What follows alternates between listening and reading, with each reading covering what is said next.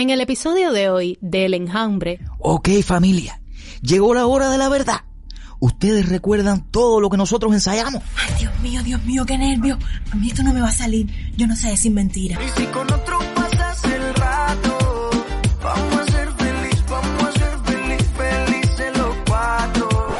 Los cinco integrantes de, del enjambre, los que hemos estado. ¿Cuántos somos? Somos cinco. Qué casualidad. Y volvimos. Y, y- Ay, mira. y volvieron. poderes reunidos, yo soy el Capitán Planeta. todo va a estar ordenadito y este programa es una muestra de que ya por lo menos la pluralidad, la diversidad y el diálogo está fluyendo. Vamos Bueno, a ver si el bueno, 2020 bueno, no se despide por A todo ver, el lo programa alto. está empezando ahora, creo que eso es muy pretencioso de tu parte. Entonces, lo que vamos a hacer es eh, como hacer una especie de resumen del año. Caballero, yo el otro día estaba hablando con unas amistades mías y, y hay algo muy cierto. El 2020 vino a cambiarnos todo lo que teníamos preconfigurado. Bueno, en fin, cállate la el boca. 2020 Lo pasé, bueno, como todo el mundo, muy ocupado, muy cuarentena, en el cuarto, boca arriba, boca abajo, las colas, ¿no? Y nada, yo quisiera eh, que cada uno de ustedes me dé su visión en cuanto al estado de, de la, de la censura en Cuba. Me parece que es un tema importante para empezar. No, No, espérate, no. que ahí hay youtubers. Espérate, déjame No, es más respeto. Déjame oír esto. Yo soy un Más- podcast. Más respeto. Más, respeto. Yo soy un podcaster que hace creo video. que, que, que somos muy prestos y estamos muy dados a que, a que hagan como pequeños boom pasando todo el tiempo y boom, ahora vamos a hablar de Andy Vázquez, boom, se nos olvidó Andy Vázquez porque viene algo que supera a Andy Vázquez y yo creo que eso también parte de una estrategia comunicativa como vamos a restarle importancia a esto poniendo algo como con mucho más importante sobre el tablero. y los propios cubanos eh, viven en carne propia el tema de, no sé, proyectarse en internet y después sufrir represalias en su, en su entidad laboral. Me pareció interesante como estamos hablando de libertad de expresión y de personas que expresaron su opinión al respecto. A mí me pareció muy desafortunado un artículo que salió del nene, por ejemplo, en el periódico Grammo. Eh, Lucía, ¿cuántas cosas pasan en un año que no escalan a ese nivel? O sea, Claro. ¡La luz! Entonces ahí vamos a, vamos a entrar en el tema de economía. Preocupaciones de la economía y perspectivas. ¿Qué, qué crees eh, de lo que ha pasado en el 2020 y de lo que pasará en el 2021? Una, que la tarea de ordenamiento nos ha creado tremendo desorden mental. Dos, continuará. Hola familia, ha llegado el hijo pródigo a este programa de regreso luego de dos temporadas. Sé que me extrañaron, sé que me querían de vuelta y por eso he venido a complacerlos en este sábado 2 de enero. Sábado 2 de enero, pero que realmente el programa fue grabado antes de que terminara el año, así que si hay algún detalle que haya pasado en fin de año, no sé si subieron más la electricidad o cualquier cosa, eso no lo va a escuchar aquí. Yo solamente puedo decirles que deseo que usted tenga muy buenos días, tardes o buenas noches, porque este es un podcast de El Toque, el desinformativo radial número uno de Cuba. Yo soy Alejandro Rojas y este es El Enjambre. Yo no veo la televisión, ni me conecto por internet. No escucho la radio ni leo la prensa. A mí no me desinforma nadie. Yo me desinformo solo. Yo mismo me manipulo. Yo me hago pasar por bobo. Yo vivo del disimulo. A mí me da lo mismo. A mí lo mismo. La matemática no falla, pero a mí no me da la cuenta, la cuenta no me da. A mí me da lo mismo. A mí lo mismo me da. La matemática no falla, pero a mí no me da la cuenta, la cuenta no me da. Hoy aquí conmigo en un programa súper especial se encuentran mi querido amigo Camilo Condis, mi estimadísima Lucía Marsh, a Miguel Alejandro Hayes lo acabo de conocer, pero se encuentra aquí con nosotros. Y Junior García Aguilera, mi última copia más barata, está aquí también. Sean todos, cállate Lucía, que todavía, todavía no te, ¡Devuélveme mi micrófono! Lucía, no te he dado la palabra. Señores, yo debo decir ya, antes, cállate. Antes de comenzar, debo enviarle mis más sinceros saludos, besos y felicitaciones a mi amiga Luz. Y además, debo decir que Lucía ha mejorado muchísimo en su dicción, ya por lo menos logro entender las tres cuartas partes de lo que habla. Eres crítico de podcast tú ahora. Bueno, hay más de 130 en Cuba. Te hiciste crítico de podcast. Yo los empecé y... En un año. Cállate la boca. perdón, se- según datos oficiales hay más de 131. 132. Sí, porque el 132 es el más escuchado de la plataforma ¿A esta super cool. se le ocurrió esta idea? Y Camilo, Camilo también debo decirte que tú, bueno, sigues siendo Camilo. Y me sigue cuadrando tu risa.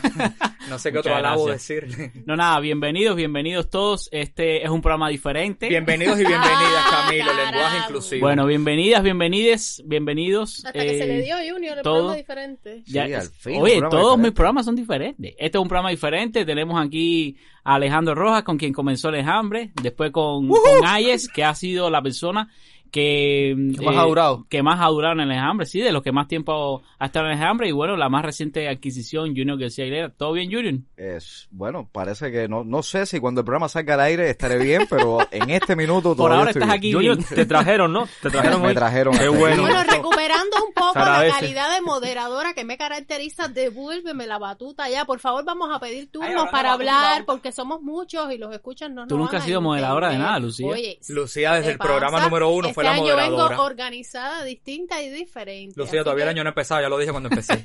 Ah, ¿no? Así que no te hagas ahora los No. propósitos de año nuevo. No me van a creer. Bueno, ya, esperemos que no pase mucho en la última semana de diciembre. No, todo, es- todo va a estar, Camilo, ordenadito. ¿Tú crees? Todo va a estar ordenadito y este programa es una muestra de que ya por lo menos la pluralidad, la diversidad y el diálogo está fluyendo. Vamos Bueno, a ver si bueno, el 2020 bueno, no se despide por todo el lo programa alto. está empezando ahora, creo que eso es muy pretencioso de tu parte.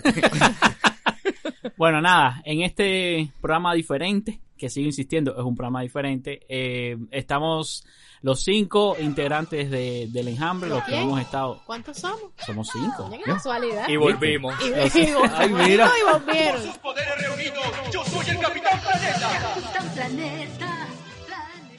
En este programa diferente estamos los cinco integrantes de- del enjambre y nada, lo que queremos hacer es un resumen del año. Como ya les dijimos, es un programa pregrabado, por lo tanto no vamos a centrarnos en noticias de la última semana, ya que no tendría ningún sentido porque el único aquí que ve el futuro es Alejandro Rojas, los demás somos simples mortales. Entonces lo que vamos a hacer es eh, como hacer una especie de resumen del año, tanto en el plano personal como por supuesto en el plano nacional, de qué es, cuáles son quizás los temas que nos han preocupado a lo largo del año. Y bueno, yo quisiera empezar por Ale, por, por orden de, de cronológico, de ¿no? salida. Ale, Ale soy yo o Ale es él. Ale eres tú. Por Ale orden de yo. no Sí, porque a él-. De salida. Él es de Miguel Alejandro. Y una vez le dije a Ale y me dijo, pero tú me dijiste a Ale. Le molestó que le dijera como tú. Déjame decirte. Muy Te lo digo aquí. todo, a mí no me gusta encender gente- candela ni nada. la gente sabe hasta dónde puede llegar y hasta dónde no. Bueno, te fuiste. A mí no me gusta encender candela. Yo lo digo nada más. A él no le gusta que le digan Ale. Te Bueno, fuiste, nos abandonaste, partiste sin decir adiós. ¿Qué pasó después? bueno. ¿cómo te lleva la vida en este 2020, Ale? Caballero, yo el otro día estaba hablando con unas amistades mías y, y hay algo muy cierto. El 2020 vino a cambiarnos todo lo que teníamos preconfigurado. Que se cambió. Bueno, en fin, cállate la el 2020 vino como a desconfigurar muchas de las cosas que teníamos previstas y tal, pero yo pienso que a la larga no, va- no ha sido un año en el plano personal tan malo. Me ha permitido estudiar muchas cosas que ya lo había dejado de hacer un poco por las dinámicas propias de la vida gracias a, la vida misma y gracias también a, todo lo que, lo que uno fue como labrando, no, no tuve problemas, digamos, laborales, tuve como que trabajo e incluso tuve más trabajo todavía, incluso desde casa. Eh, y luego nada, también lo tomé como una época para, para, para nuevos retos y para lanzarte a, a hacer cosas que sabemos que por la rutina diaria no ibas a hacer. Y entonces ahora lo, lo nuevo que me llevo del 2020 es para cada cosa que me digan decir por qué no en vez de por qué. ¿Quieres venir a grabar el programa? ¿Por qué no? Me caen mal, hablan tremenda cantidad de basura, pero ¿por qué no? Vamos a hacerlo, ¿sabes? Entonces nada, para mí el 2020 no ha sido un año tan malo, le agradezco muchas de las cosas y, y, y mucho, mucho a la persona que soy hoy, que no soy la que cuando comenzó el 2020 y que si no hubiese un periodo de estos, eh, no, No podido no hubiese pasado. Dime tú, mi Alejandro. Óyeme, yo entendí bien, o Alejandro está agradecido al 2020. Agradecido al 2020, increíblemente. Yo, sí, yo digo, ¿por qué no? Y lo otro es la canción de, de Violeta Parra, ¿no? Lo que no voy a cantar porque todavía no he podido dar clases de canto. Es mejor. Y No, esos yo- papelazos los hace Camilo. ¿no? Dale, voy a ser más breve, ¿no? Yo, bueno, en el 2020 lo, lo pasé, bueno, como todo el mundo, muy ocupado, mi cuarentena, en el cuarto, boca arriba, boca abajo, las colas, ¿no? Estuviste con nosotros hasta, Eh, hasta agosto del 2020. Y el- el- Te graduaste de actuación con nosotros, del tío Pancho, tu personaje, tu ópera prima. ¿Recuerdan cuántos premios, cuántas, cuántas nominaciones Oíste un tuve? Goya, un Sazón Goya, un, un Pocomino Potro y, y otra serie. Bueno, por lo menos lo nominaron al Caricato, serio. que algo es algo, ¿no? Después Al que- o sea, caricato. Sí, mi Alejandro fue nominado al Caricato por su actuación del tío Pancho. dieron un pulovito con, Sí. con gorrita y cositas. Sí, Eh, sí. mire, eso no habrá sido la Mira. No, eh, después Junior no. nos va a decir las características del premio Caricato. Dice que ese es el premio para los que no, la- para los que no atienden, ¿no? Para los que no, para los Ay, que Dios no ven mío, la qué problema me buscan aquí. Ay, mi Mira, No, madre. vamos a dejar que, que mira Alejandro continúe. No, bueno, eso. Muy ocupado en la cuarentena. Después tuve. Pero estabas ocupado, estabas en tu cuarto. Estaba ocupado en el cuarto. Trabajando igual que tú en tu En casa. el cuarto. Lo más trágico, me imagino que fue que las, se suspendieron las presentaciones en la marca tuya, ¿no? Que tú- Sí, la- la- las tribunas abiertas. Mis tribunas abiertas tan, tan Pero bonitas, según tengo entendido, a mí no me creas, pero según tengo entendido, y nunca hubo problema con el distanciamiento social. No, no, ahí no cabía una persona más realmente. Ustedes se lo perdieron. Ahí, de hecho, yo pienso que, que la COVID em- empezó en Cuba en la marca, en la trinchera abierta. Deja que Robertico bueno, escuche esto. Eso, bueno, son cosas que pasan, ¿no? Yo me sentí culpable cuando el virus empezó a propagarse, ¿no? Pero bueno, Pero tú tuviste algo que ver con la propagación del virus. yo pienso que empezó ahí la cantidad de gente que había cuando yo el virus y muchos extranjeros, mucha gente, que era una fiesta increíble, todo el mundo pegado. andabas en busca de la tumba de Mars. ¿La encontraste? Yo pienso que la encontré. Está en estudio que la- ahora, la llevé a los Hay, hay- quien dice que la encontraste en el Parque Trillo. Está- estaba ahí, yo la vi, o sea, estaba Marx llegó ahí espontáneamente. A ver, realmente, yo lo empecé a ver el 27, pero la encontré el 29. Alguien me dijo, mira, el 29, ve, ve a tal lugar y la vas a ver por ahí, porque espontáneamente la gente sabía que el 29 iba a pasar algo. O sea, el 27 al mediodía ya se sabía que ese mes iba a tener un día 29, con unas características especiales. Entonces creo que ahí estuvo por ahí, estoy Bueno, esperando pero la ya, en resumen, ni estudiaste, ni creciste como persona, ni te fue bien es, como Alejandro. eso es para Alejandro, no. Yo Sí, tuve, pero crecí como persona espiritualmente, de tamaño sigo con lo mismo, para si alguien me quiere tirar un pulovito, un pantaloncito. Bueno, Descansaste Ahora que entonces salió ahí. merienda. Yo No, descansé. Sí, como, como a mucha gente, los planes profesionales se, se, Sí, se sí, pusieron ver, en la, pausa, la- ¿no? la experiencia, es decir, bueno, más allá de cosas de trabajo, la experiencia del enjambre 2020 fue algo o sea, para mí muy grande. No voy a hablar de eso ahora, pero el aprender a todo el tema este del micrófono, yo me recuerdo... y si no va a hablar ahora, ¿cuándo va a hablar de eso? Después, después. ¿Te vas a fui a- Ah, no es ahora. No es- no es ahora. Ah, bueno, ya, dale, dale. eh, Dice Jaya que lo más grande es el hambre. Hay, hay gente que tiene los logros tan bajos en su vida.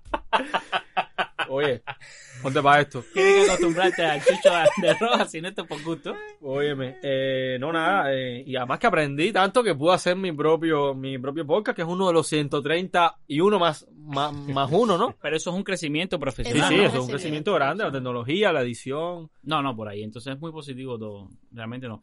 Eh, estás en el solar ahora, ¿no? En el Ahí Solar, Te pueden escuchar en todas las plataformas de, de podcast. Bueno, ahora tengo un problema con, con, con, con la conversión. Va a haber dos, tres semanas que estoy pasando trabajo porque ahora estoy haciendo el podcast en video, ¿Tú también te has en fijado vivo. que cada Ah, vez que tú le preguntas... a, a YouTube ahora. ¿Tú No, te has que ahí hay YouTuber. Espérate, déjame No, es más respeto. Yo soy un Mars- podcaster. Mars respeto.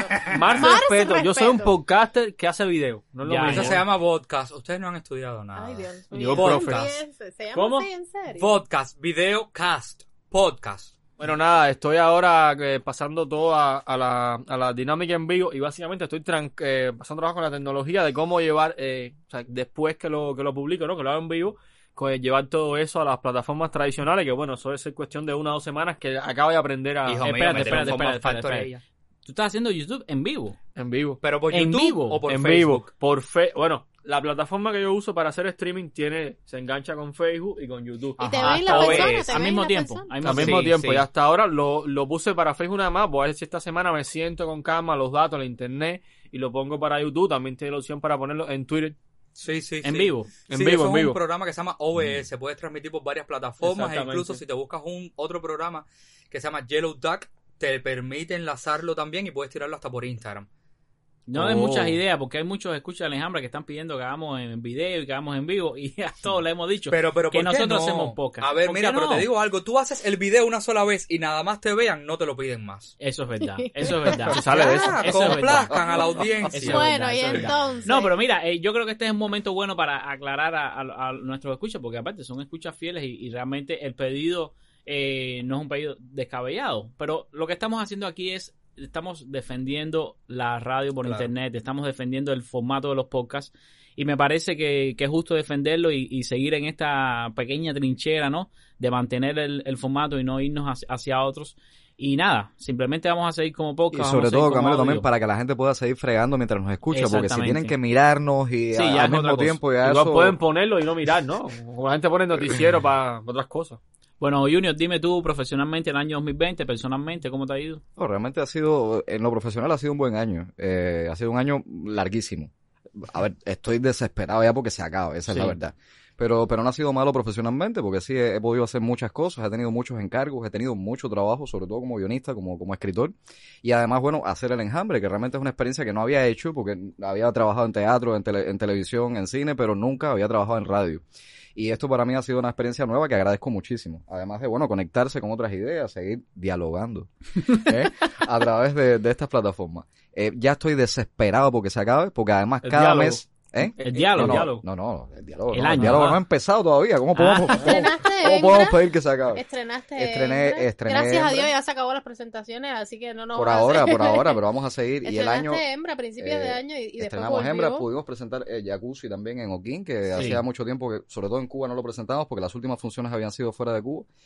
Y, y Mm. vienen muchas cosas buenas para el año que viene, pero hace falta que de verdad empiece ya enero, porque esto es falso, ¿eh? Esto se grabó en día, diciembre. Un Sí, buen sí, sí. día, un buen día recibiste la llamada de si querías formar parte del colectivo del enjambre y tú empezaste a gritar ahí, a brincar ahí. Tú- a mí me dijeron que tú eras el fan número uno de nosotros, ganaste premios con nosotros y Sí, demás. tiene premios en hambre y todo. Sí, De... sí, Esta, esta gorra que traigo es un premio de... Enjambre. entonces de repente Junior, te una pregunta, porque yo le estaba diciendo a mi mamá que venía hoy a esto. Eh, y ella me preguntó si tú fuiste el que escribiste el, el naranjo del patio, el patio del naranjo. No, no. ¿No eres guionista? No, no, no. Ah, mami, qué desilusión. no, no fue eso. Yo te no voy a fue llevar. Lucía, entonces tú, este año profesionalmente, Eh, yo este año me cambié el color del pelo de rojo para rubio, fin. Y lindo que te queda. ya esos fueron tus a logros ver, profesionales Este año, en materia de, de personal ha sido bastante duro y difícil para mí por cosas que ahora no, no vienen al caso aquí, ¿no? Pero bueno, eh, a pesar de todo, ha sido, puedo decir, uno de los mejores años que, que he vivido. Porque bueno, lo que no te mata te hace más fuerte, como el arroz con boniato No y el, todo, y el curiel bueno. que nos vamos a comer ahora próximamente. En materia profesional, bueno, pues qué decir, ya soy vieja aquí en el enjambre, he, he estado ya En la vida real las tres también. temporadas aquí soportando soportando los embates de Camilo pero no pero qué sería de mí sin el enjambre qué sería de mí sin este pequeño Aquí, espacio aquí hace falta un narrador, Lucía, porque si no, como la gente no nos puede ver, ves, ese es el problema de la radio. Porque ahora se escuchó un besito y, y estabas hablando de Camilo. La gente puede creer que, que quien te lanzó el beso fue Ah, Camilo. no, fui No, yo. Alejandro Y ahí es cuando el narrador entra y dice- llorosos. Alex Rojas. eh, con X al final. Rojas. entonces pues eh, escribí escribí una escribí un montón de estrellas el secreto de la constancia que cuando miré para atrás había escrito 14 capítulos tuvimos a Ale también en ese proyecto haciendo de la voz del narrador eh, nada Y en proyectos anteriores Sí, haciendo... eh, estoy, La neurona he estado finalista en concursos importantes internacionales por allá por España y bueno, nada, sigo trabajando, Concursos de escribiendo. baile. Eh, aquí tratando de nutrirme un poco de Junior, que también me ha venido muy bien que, que forme parte del enjambre y nada, mi prioridad es este podcast. ¿Cómo te pago? Tú lo que te mereces. Trayendo a ustedes lo, lo mejor que podamos cada sábado. Bueno, yo... Tú eh, estuviste Camilo, trabajando desde enero hasta momento. hoy, con el Un pico en la momento, deja que la gente te pregunte. Bueno, Camilo, ¿y a ti este año cómo te ha ido? Camilo, ¿cuántos PCR te has hecho en este año? varios ya, todos negativos por suerte. No, nada, realmente ha sido un año complicado, no, no creo que haya sido un año muy fácil para nadie. Eh, hemos pasado, no solo en Cuba, en, todos lados, los cubanos en, cualquier país que nos encontremos hemos pasado realmente por situaciones bastante difíciles, eh, en el plano tanto personal como profesional, porque se han parado muchos proyectos de, ambos tipos, ¿no? En mi caso, eh, en lo profesional fue bastante complicado, hubo momentos en que no pude trabajar y, y bueno, eso nos ha afectado eh, a todos. Hay otros que están, incluso aún no han podido eh, reanudar su, su trabajo, pero bueno. Eh, en lo profesional y, y relativo al enjambre específicamente, porque el enjambre no es mi, no es mi ámbito profesional exclusivo, sino todos saben que tengo otros trabajos en, el sector por cuenta propia en Cuba, eh, que han ido a bien, por suerte, ya a finales de año. En, en lo que es el enjambre hemos avanzado eh, bastante. Ya este episodio es el episodio 52. Increíble. Eh, tengo más episodios que nadie. Lucía, tú tienes 51 episodios contando este. Sí, 51. Hubo Así uno que, que, yo no estuve. me sí. mantengo invicto ahí con, con mayor cantidad de, de- de episodios, 52 episodios.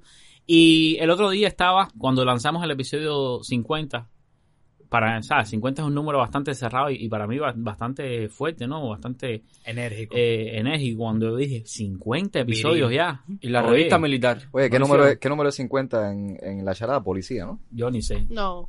¿No? Hay que buscar eso, Alejandro. Hay que buscar. sabes. Alejandro, Yo tú no que juegas la bolita siempre. Yo no hago eso. Bueno. Ese Eh, bobería ya. ah, mira, sí, pues, eh, Sí, pero 50 con dice que es policía, agua, alcalde. Parece que es el Y después 50. dicen que soy yo que Ah, juega. Por, Oye, no, por eso nada, es que la gente, cuando la policía llega a los lugares dice agua, porque es lo, la gente entiende. Hay quien puede decir 50 y ya todo el mundo ya, entiende. ya, ya, ya. Bueno, pues ya que todos hemos llorado, tocado los violines y metido una sarta de mentiras aquí, Vamos a hacer una pausa un momentico y regresamos entonces. Oye, sí.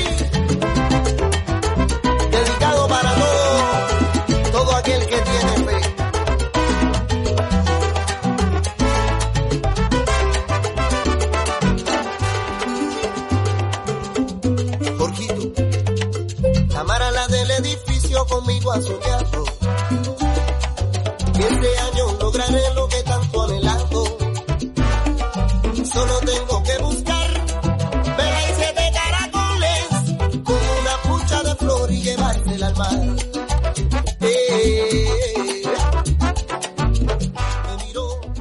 Bueno, ya estamos de vuelta después de, este caos que escucharon en los primeros minutos del episodio. Eh, vamos ya a, ponernos un poquito más serios y vamos a hablar ya sobre lo que ha ocurrido en el año. No vamos a hablar evento por evento porque no tendría sentido eh, teniendo en cuenta, yo estuve revisando y, y, y el episodio 14, si no me equivoco, como el 13 o el 14 fue el primero del año. Entonces habría que prácticamente el enjambre entero habría que resumirlo un año y esto no tiene mucho sentido.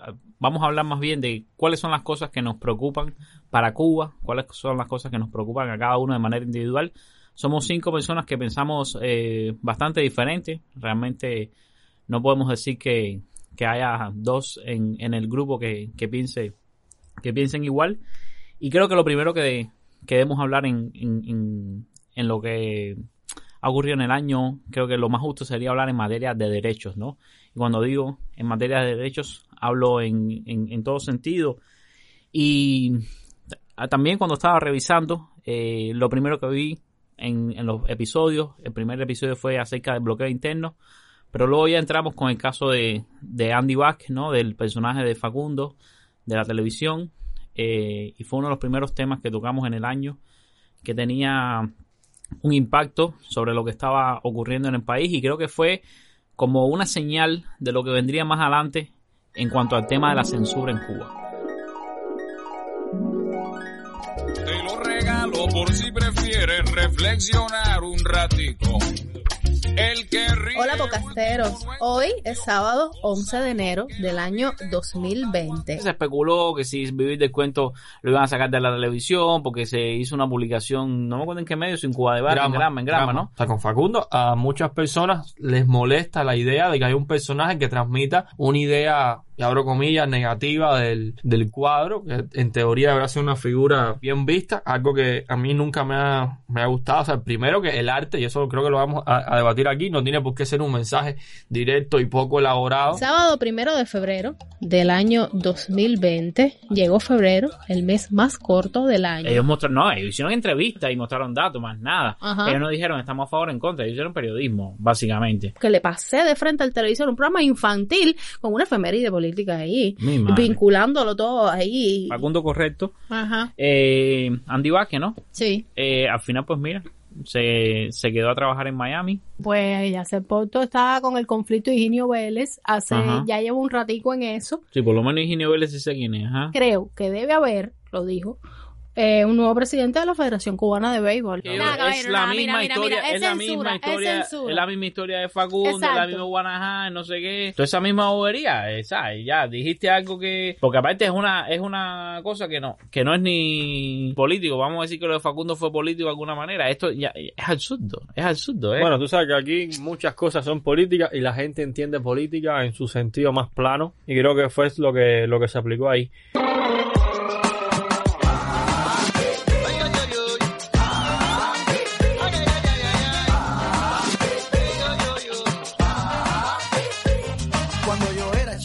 Mi papá tenía un Chevrolet de 57 y yo tenía montones de carritos de juguete. Para los que no lo recuerden, Andy Vázquez eh, sufrió censura en la televisión cubana, finalmente decidió emigrar, quedarse en los Estados Unidos, comenzó a, a trabajar allá en la televisión, por suerte encontró trabajo pronto, que no es la realidad para muchísimos de los cubanos que, que emigran. Y, y creo que fue como una mm, introducción a lo que veríamos a lo largo del año con muchísimos más problemas de censura. Uno de los últimos que, que comentamos fue el caso de- del crítico Joel de Río, ¿no? Eh, crítico de cine Joel de Río, que bueno, eh, ese tuvo un final feliz. En el medio han habido muchísimos y por supuesto, incluido el tema del 27 de, de, de noviembre frente al Ministerio de Cultura, un grupo de, de artistas cubanos que se reunieron, jóvenes artistas cubanos, buscando hablar con, con el ministro. Tenemos aquí en el equipo uno de los protagonistas, ¿no? Y nada, yo quisiera eh, que cada uno de ustedes me dé su visión en cuanto al estado de, de la, de la censura en Cuba. Me parece que es un tema importante para empezar. Mi Alejandro Ayes, por favor, si pudieras comenzar tú con, con tu opinión sobre, sobre este tema. Eh, sí. Bueno, en censura hablamos de libertad de expresión, ¿no? Básicamente. No, yo, yo más allá que haya escrito ya como tres, cuatro textos y he buscado información, incluso de, de juristas, porque a veces tenemos una concepción de libertad de expresión en un sentido infantil, de infantil, voy a arreglarlo, del siglo XIX o del siglo XVIII, de decir por decir, realmente en Cuba eso está fracturado en el sentido que eh, eh, existen, yo pienso que, habitan en Cuba, coexisten y se hacen actos de repudio, en los dos sentidos, dos, dos formas de, de ver la, la expresión, la censura esta, digamos, oficialista, estalinista, bresniana, como sea, la tradición soviética que existe en Cuba, donde todo lo que no me gusta le meto y existe otra, otra, otra forma que ni siquiera es propia de la oposición, que va más allá, que es esto de que todo hay que decirlo, esto de que es mi derecho a libertad de expresión. Es decir, ni siquiera en Cuba, o sea, pienso yo, me puedo estar perfectamente equivocado. Mi impresión es que en los debates públicos se habla de libertad de, de- expresión como una cosa abstracta y no se entiende los propios límites, que no los digo yo, no los dice una institución, los dice el propio pacto social de cuáles son los límites la libertad de expresión, lo más básico, lo más obvio, el respeto a la integridad, por ejemplo, la difamación, cosas así. Entonces aquí a veces esos horizontes se pierden en... Es decir, más allá de que nos falta, obviamente, trabajar a Cuba, ¿no? Todos como sociedad, porque a veces hay medios tirados por un extremo para otro que se... se iba a decir una, una palabra rara. Se burlan de la- de- del respeto hacia quien te estás dirigiendo, ya sea nuestro querido distinguido noticiero o en medios más del otro extremo como algunos artículos, por ejemplo, en Diario de Cuba, que son llegan a ser agresivos con la persona de la cual estén escribiendo. Entonces, esa cuestión de que hay que trabajar contra la censura, pero hay que trabajar en un sentido de, educar, de, de cultura y que se entienda que no es hablar por hablar ni decir por decir, que hay cuestiones como eso, el respeto a la integridad de las personas que te dirigen, no difamar y sobre todo una cuestión que desde el punto de vista jurídico en Cuba yo no lo he visto trabajar, al menos en los medios, todos los juristas con los que he hablado lo conocen, se lo saben de memoria, me han dado disertaciones del tema, pero no, no lo he visto en los medios ni oficiales ni independientes, que es una cuestión que se llama el derecho a la información veraz. Y es que cuando tú tienes derecho a, a expresarte libremente, pero cuando tú dices algo, o que no es muy riguroso porque no investigaste lo suficiente, porque fuiste en la primera Wikipedia que te encontraste, o estás manipulando, estás vulnerando un derecho ciudadano, que es el derecho a tener una información veraz, bien elaborada. Entonces, eh, pienso que falta socializar todas esas ideas, sin más allá de que vamos a quitar barreras, ¿no? Que es lo que pienso yo que a veces la gente entiende por luchar por la libertad de expresión. Vamos a quitar barreras, todo lo que se puede decir. O sea, vamos a quitar barreras la- y vamos a ir construyendo una cultura de expresarnos con responsabilidad. Creo que es la, la esencia de qué nos falta, expresarnos con responsabilidad. Es decir, que la libertad de expresión para ti tiene límites. Para mí, ¿no? Para el, discurso jurídico, propiamente tiene un, un propio límite que es el propio pacto social alrededor del cual se, se construye la libertad de expresión. También un ejemplo sencillo. En Cuba el descrédito es muy común con el tema de esto. Estás en contra de la revolución, estás en contra del partido. En, Estados Unidos una, un, un mecanismo de descrédito es el tema de los padres fundadores. Es decir, hay todo una, un cimiento cultural, lo que le llaman algunos el estado profundo, que tú no puedes meterte en ese estado profundo. Tú puedes jugar en la política, puedes, pero hay un punto donde si te pasas de ahí, si te pones contra eso, es decir, si tú atentas contra esos límites del sistema, no estando en cuestiones políticas, estando la, la realidad, la misma sociedad te desacredita. Es decir, eso no determina, insisto, una resolución, un decreto ley, tres nada, ni, ni cuatro nada, sino el propio pacto social, nosotros culturalmente en interacción determinamos cuáles son los puntos que no se tocan. Por ejemplo, con los temas de, de feminismo, la propia sociedad se está reconfigurando en cuáles son los puntos alrededor del tratamiento con los temas del, del feminismo, que son como que ahí no se puede pisar, por ejemplo. Y más o menos se está reconstruyendo un consenso, insisto, es eso, se determina de forma espontánea. No lo digo yo, no lo determina nadie, es decir, somos todos en interacción. No lo digo yo, lo dice la gente. Dice la gente. Alejandro Roas, dime, ¿qué tú crees con cómo has visto el 2020 y la censura en nuestro país? A ver, yo creo que han pasado muchas cosas. El caso de Andy Vázquez ya ciertamente se me había olvidado. Creo que, que, que somos muy prestos y estamos muy dados a que, a que hagan como pequeños boom pasando todo el tiempo y boom, ahora vamos a hablar de Andy Vázquez, boom, se nos olvidó Andy Vázquez porque viene algo que supera a Andy Vázquez y yo creo que eso también parte de una estrategia comunicativa como vamos a restarle importancia a esto poniendo algo como mucho más importante sobre el tablero y, y yo creo que así también se está moviendo y se está configurando el mundo. Cuba eh, ha aprendido muchísimo en los últimos tiempos y cuando digo Cuba me refiero a, a Cuba, a los cubanos y a las instituciones cubanas, pero también a, a- al gobierno, a todo el mundo, ¿no? Ahora con, con el surgimiento de Internet y las personas que se pasan el día entero dándole chucho de Texas, no soporto los precios de Texas, son muy caros y tal, pero cada día son más los cubanos que están conectados a Internet y esto es una realidad que no va a poder parar nadie, absolutamente nadie, porque ya se abrió el diapasón, el telón a todo lo que está pasando realmente y no somos más prestos a lo que la televisión o el periódico o la radio nos quiera decir, sino que ahora mismo nosotros nos hemos decidido reunir aquí a grabar un programa para dar nuestra opinión y simplemente estamos diciendo lo que nosotros pensamos. Entonces yo creo que en materia, en materia de censura o derecho a la información o derecho o, libertad de expresión, esto es algo que abre, que abre muchas puertas, ¿no? El acceso a internet. Y esto es algo que, que está sucediendo y que ya llegó. Y lo, y lo otro que me parece también, y es que estoy también, o sea, muy de acuerdo con, con Miguel Alejandro, lo dice con su lenguaje rimbombante y altisonante marxista, leninista, pero bueno, básicamente es, es, es eso, ¿no? Derecho a réplica. O sea, básicamente es eso, es como yo voy a dar, yo voy a decir algo e inmediatamente con algunas de las cosas que ya yo dije, jugando en la introducción va a haber gente que me va a atacar. Y con algunas de las personas que voy a estar manejando durante todo el programa va a haber gente que me va a atacar, porque siempre ha sido así. Las personas quieren libertad de expresión, las personas quieren el derecho a expresarse, pero las personas no quieren respetar el derecho que tengo yo a decir lo que pienso. Es decir, yo ahora todo el mundo está pensando que esto es azul y para mí debe ser rojo y me atacan porque es rojo y yo los ataco a ellos porque debe ser azul. O sea, hay, hay que ver también un rejuego entre lo que es libertad de expresión, entre lo que es el derecho a expresarse, pero también quién lo está reclamando, por qué quiere eh, venir a, lacerar el mío, ¿no?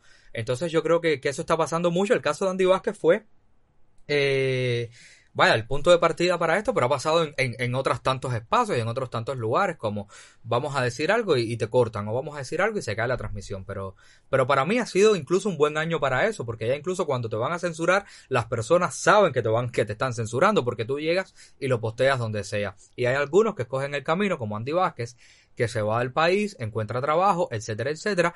Felicidades por su parte, pero hay otros que se quedan aquí también luchando contra esto constantemente y tratando de hacerse notar y tratando de tener una voz que, para bien o para mal, las redes sociales le han dado una voz a todo el mundo, incluso para muchas personas que yo y es mi opinión, y si quieren atacarme, atáquenme, pero le ha dado voz a personas que no deberían tener una voz, porque de verdad que he leído, ya me he ido hasta un poco... Pero no te contradigas, porque acabas de decir que todo el mundo tiene derecho a tener Claro, una claro, voz. o sea... Pero si, pero si se queda mudo, se queda fónico, Pero no te bueno. contradigas, No, no, no. ya vas a empezar a sé, yo hago lo que me dé la gana. por, y por ejemplo, O eres un- políticamente un momento, correcto, o dices lo Hay un que ejemplo piensas. concreto de alguien que no debería tener voz. Ay, no.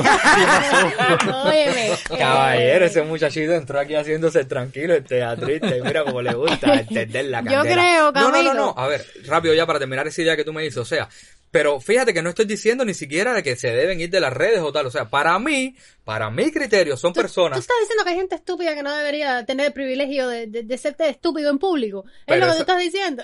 Eso lo dijiste tú. O sea, eso lo dijiste tú, pero básicamente sí. Sea, hay personas que, que ciertamente deberían tener un filtro, y no estoy hablando de la censura, pero o sea, un autofiltro de decir, bueno, estoy haciendo el ridículo, y el 2020 fue un año para que muchas de esas personas también forzaran los límites y dijeran, ¡uhú! Voy a hacer más ridículo todavía. O sea, el tema es que, pero ciertamente, ¿cuál es mi posición? Que, que, que a veces también te critican por esto. O te bloqueo o te silencio. No me interesa lo que tú estás diciendo. Y no significa que te estoy censurando. Es que tengo también el derecho a saber lo que yo voy a consumir y lo que yo quiero y, lo que yo quiero. Y leo esto y leo lo otro. Pero no puedo tolerar un artículo en un medio que son click, que, que son medios que están a, a clickbites, que lo que están es tratando de ganar click para ganar dinero y no se toman con seriedad algunos fenómenos que están sucediendo. Pero, pero también tengo un derecho a leer información veraz. Entonces, para mí nada, para mí se están destapando como muchas otras cosas en Cuba, eh, un- una nueva era en el que todo el mundo tiene algo que decir. Algunos estoy de acuerdo, otras no, pero ¿qué hago yo? Me retiro y, y prefiero no, no escucharte o prefiero no, no verte. Voy a hablar regado como siempre. Eh, yo creo a grandes rasgos, porque como dice Camilo, es muy difícil dar una opinión de todo lo que ha pasado en el año eh, siendo justos, ¿no?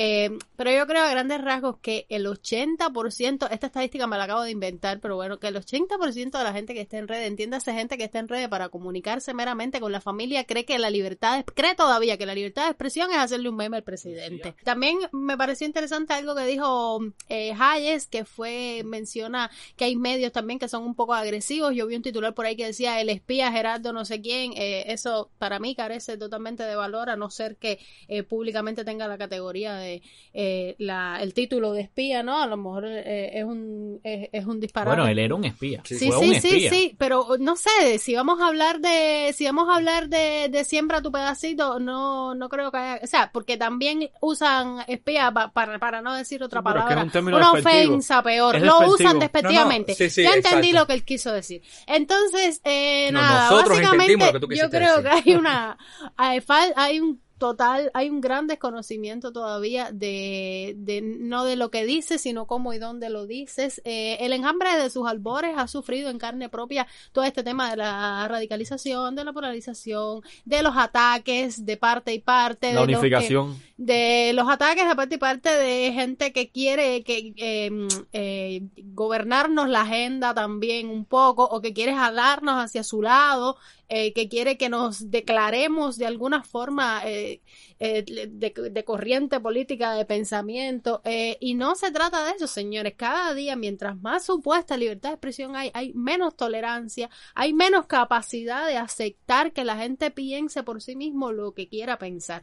Pero bueno sí creo que hay personas eh, como el caso de Andy eh, que sufren, sufrieron y sufrirán en carne propia siempre pues un tipo, algún tipo de inquina con su obra, con su trabajo, eh, con expresarse eh, libremente. Y, Él era cómico. y O sea, daba risa lo que hacía y eso. era un, eh, sí, como Era gustado por mucha gente. a ver, claro. realmente todo el tema con Andy era por el personaje que hacía, que encarnaba un, un Un cuadro. cuadro. Eh, Un todo boniato, eso lo sí. hablamos Pero aquí. realmente, realmente Pero era de los más realmente- versátiles y los más simpáticos. cómo del no. Pero a mí sí me interesaría ahí Él escuchar lo que tiene que decir personajes en el Junior. Sí. Pero a mí me interesaría o, escuchar lo que tiene que decir Junior, porque Andy Vázquez, como Andy Vázquez puede hacer lo que le plazca, pero el personaje no es de él.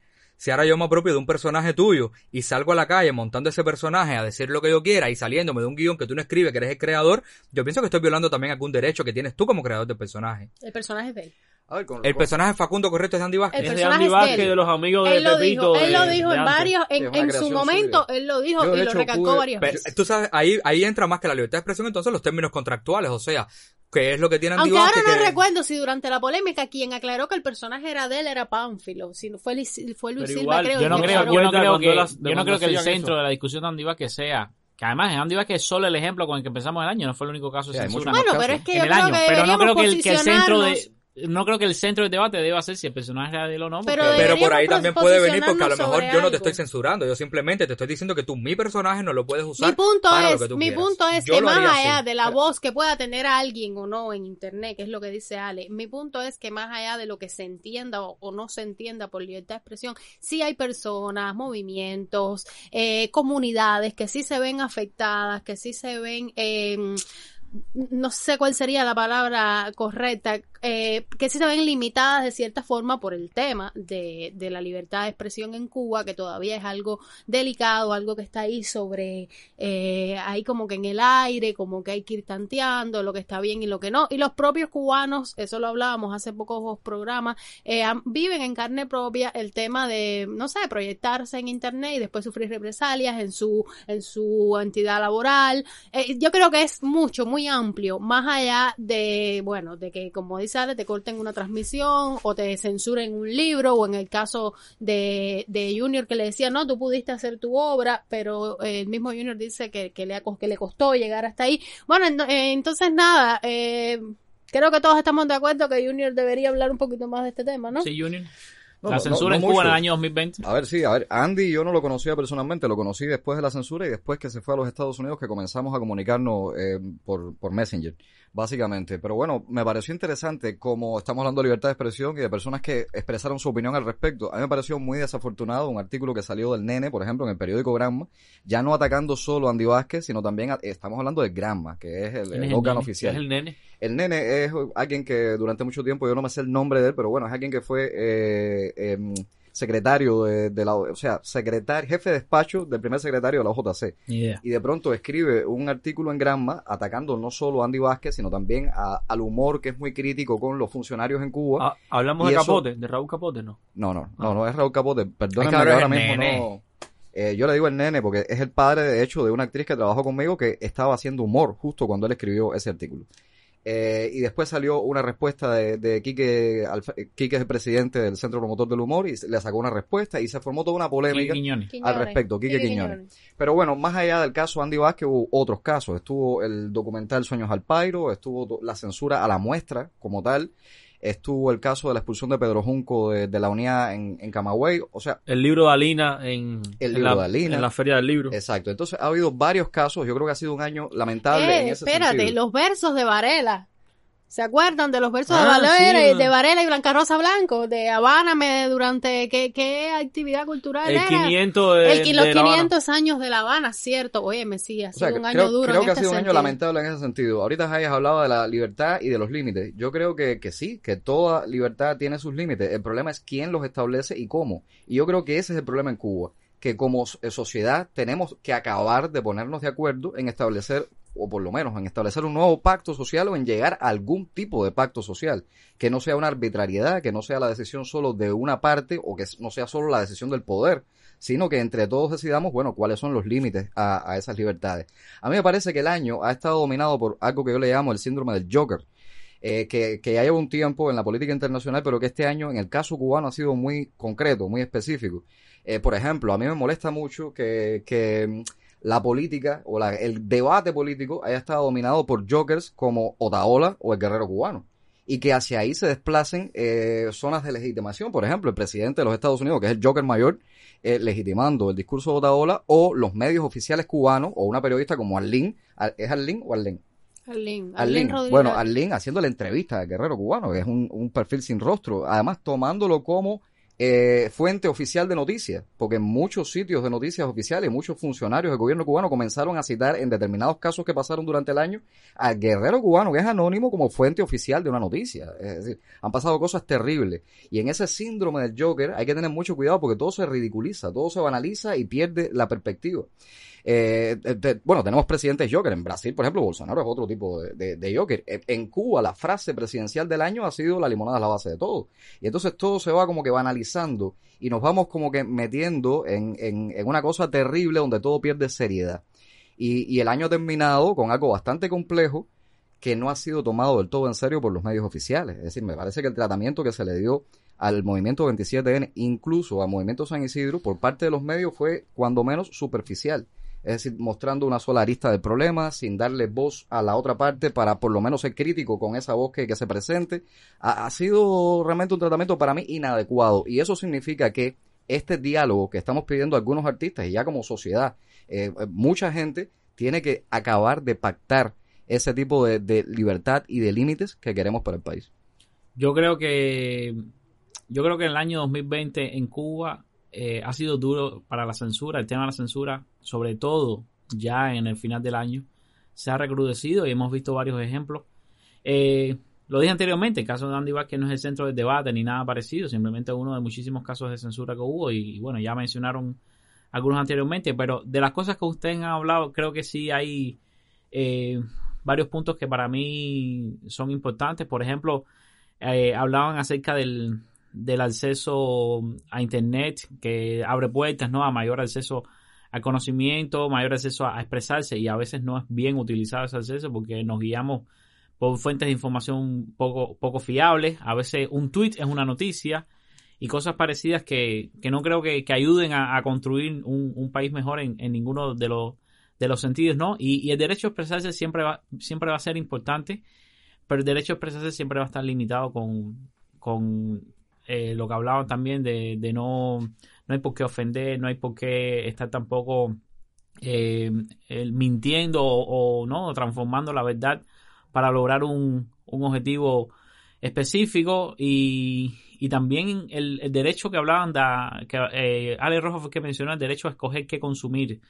Para mí es también importante. Yo a veces publi- eh, no sé comparto un, un artículo y ese artículo de Grammy, ¿por qué tú te guías por el artículo de Grammy? Bueno, a ver, estábamos hablando de una cifra oficial de la producción de Boniato, por ejemplo, ¿por qué yo no me voy a guiar por el Grammy? A mí me dicen lo mismo porque eh, gusto de Cuba Ningún Debate. medio independiente en Cuba tiene acceso a, a- Sí, a esa información oficial. No Es decir, puedes ni compartirle el parte meteorológico de Cuba Debate a una amistad porque te dicen, no, pero eso es Cuba Debate, caballero, que es el parte es meteorológico. absurdo, es absurdo. Llegan a, a niveles tan extremos que eh, me siento veces- censurado y voy a censurar yo al otro entonces. Y a veces, Camilo, se llega a extremos de que cuando tienes un pensamiento medianamente racional, eres atacado por una parte como mercenario y por otra parte como comunista, oficialista, qué sé yo. Y es muy difícil mantener una postura racional en, en, en muchos de los temas. La gente te pide que te vayas a los extremos y los extremos se parecen demasiado.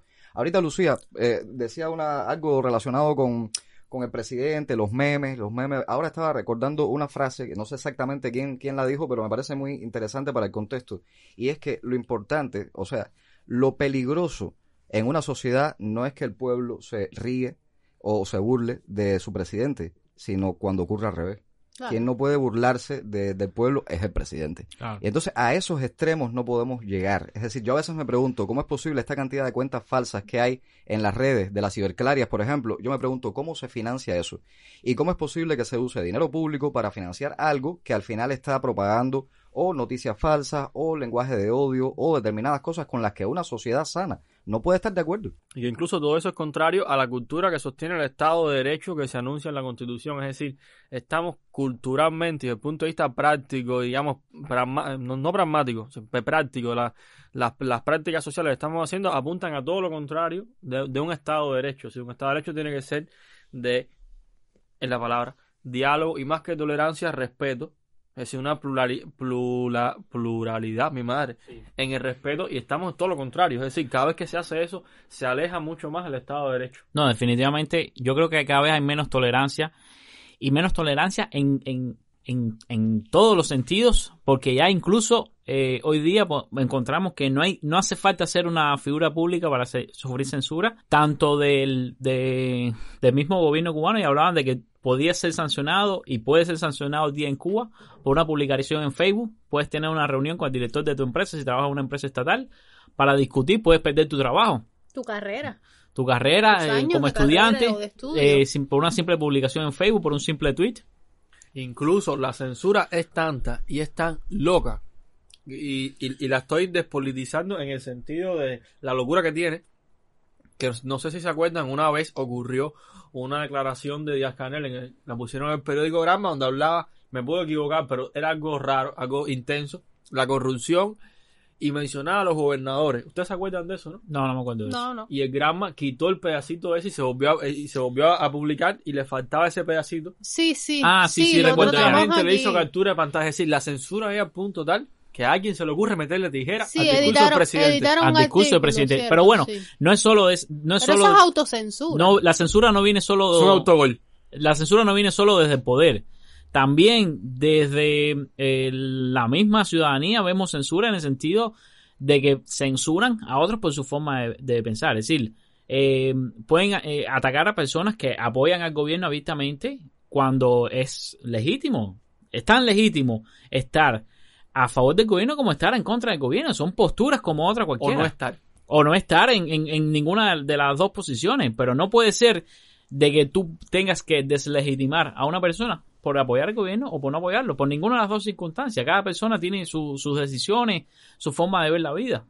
Oye, hay algo llamado la escalera de la censura, que por- porque no siempre porque censuren a un periodista o a un artista o a cualquier ciudadano es porque el presidente de la República mandó a censurarlo o el ministro, a veces ni siquiera el jefe de la empresa. Es una escalera de censura donde todo No, el hombre, no. Si te estoy veces- diciendo que parte de la Eh, autocensura. no, pero a veces me pregunto por qué alguien censura. Y a veces es para cuidar el pellejo, para cuidar la silla. Es, es como si un pequeño funcionario dijera, no, si no censuro esto, me van a censurar de más, me van a, a- a cuestionar de más arriba o me van a sancionar de más arriba. Y todo el mundo por ahí para abajo empieza a cuidar su silla, a cuidar su puesto hasta que llega el propio artista. Y el propio artista dice, no, si le pongo este verso a la canción, no me la van a poner en la radio. Empieza la autocensura. Claro. Es decir, pero es toda una escalera donde en algún momento hay que cortar esa relación enfermiza, ¿no? Con, con, entre los límites no sanos de la libertad de expresión y los límites. Yo creo que autocensura hay casi en cada cubano y cubana. Yo creo que eso lo encontramos. Nosotros nos autocensuramos, todo el mundo. Y somos bastante desautocensurados aquí. Claro, y así todos nos, nos autos... Vaya, por lo menos yo lo veo así. Yo pienso que todos nos, nos autocensuramos un poquito y decimos, no,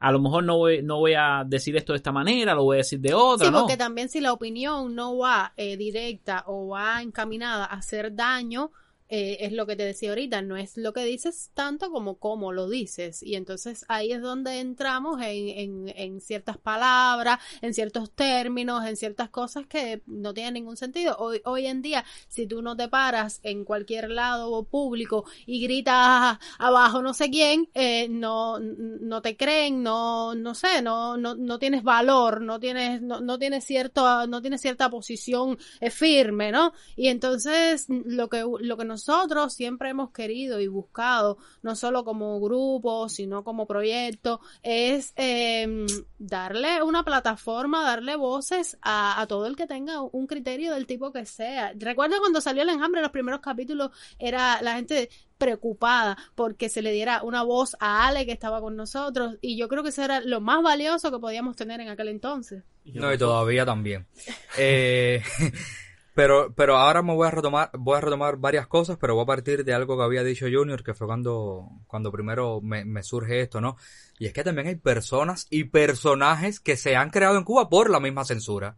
O sea, hay personas que están buscando que en algún punto lo censuren para decir, ay, me censuraron y empezar a, a, a tener un estatus de, uy, me censuraron y soy ahora como top. O sea, porque también hay gente que vive como esa, como esa historia donde si podemos decir la forma de una, las cosas de una forma para llegar a cierta cantidad de personas, preferimos cambiar la historia un poco y preferimos ser nosotros como, como los censurados para también presentarnos en sociedad como, ay, no me dejan hacer esto, ay, a mí no me dejan hacer esto. Y yo, al principio, realmente cuando empezábamos a hablar, yo tenía una posición y muchas veces decía, yo vengo a darles una información. Hasta ahora, hasta el día de hoy, no he emitido una opinión. Les estoy dando una información. Y aún así, pretenden que me calle, pretenden que, o sea, pero no me voy a, decir como que, ay, fulanita no quiere que yo hable, ay, fulanita, o sea, y es lo que pasa también con, con todo esto que de, de, de, de crearte como un, como un espectro, un halo de soy censurado y soy regulado y, y nada, soy el bárbaro porque eso el me está pasando. El morbo político también Exacto. yo creo que existe, el, el morbo político como tal.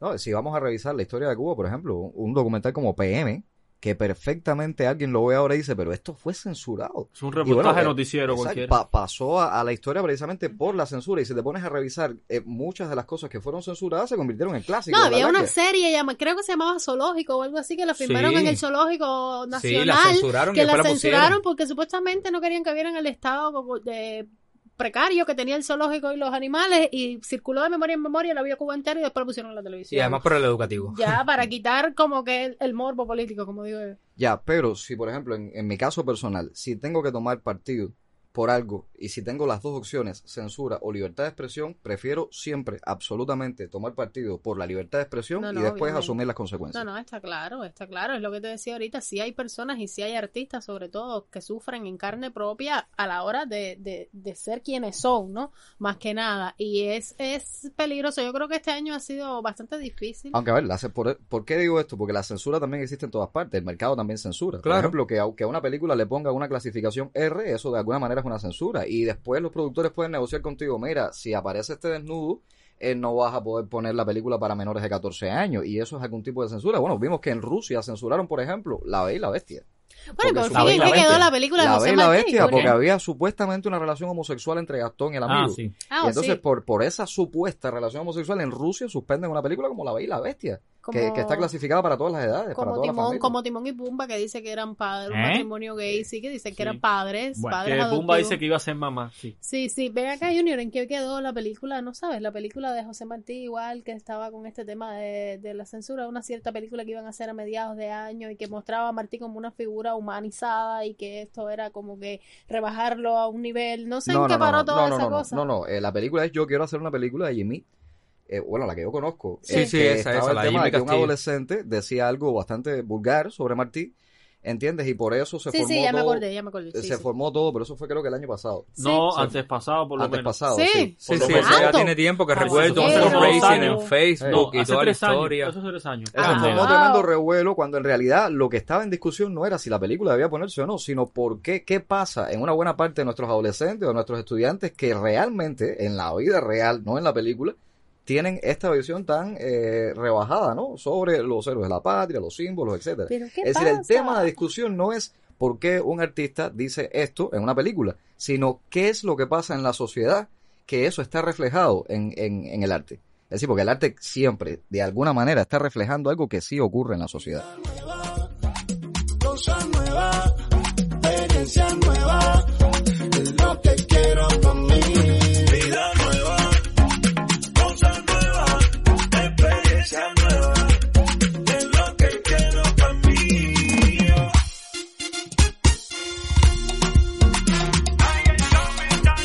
Es lo mejor para ti.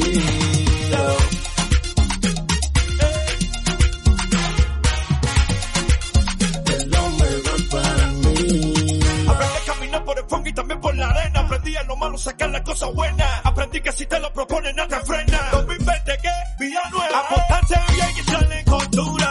Aportándole mucho a la cultura. Aunque todavía no censura. Seguimos puestos y tirando la madura. Y yo no sé mañana si se acaba el mundo. Pero igual sé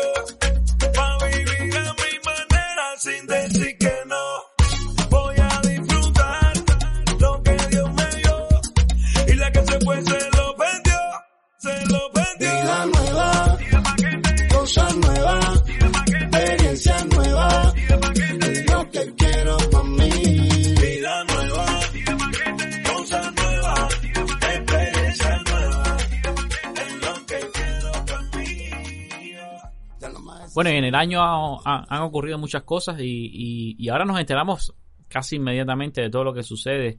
Que nos enteramos hasta de un accidente de tránsito en Guantánamo, enseguida nos enteramos, que enseguida se convierte en una noticia. Y en Wuhan. Y, y, y hay cosas muy triviales como, como podemos encontrar en redes. El otro día vi que hicieron una noticia de, de que se perdió un monedero en una tienda. Fíjate, de, ahí, de eso hicieron una noticia. Bueno, Ah, de que un una persona...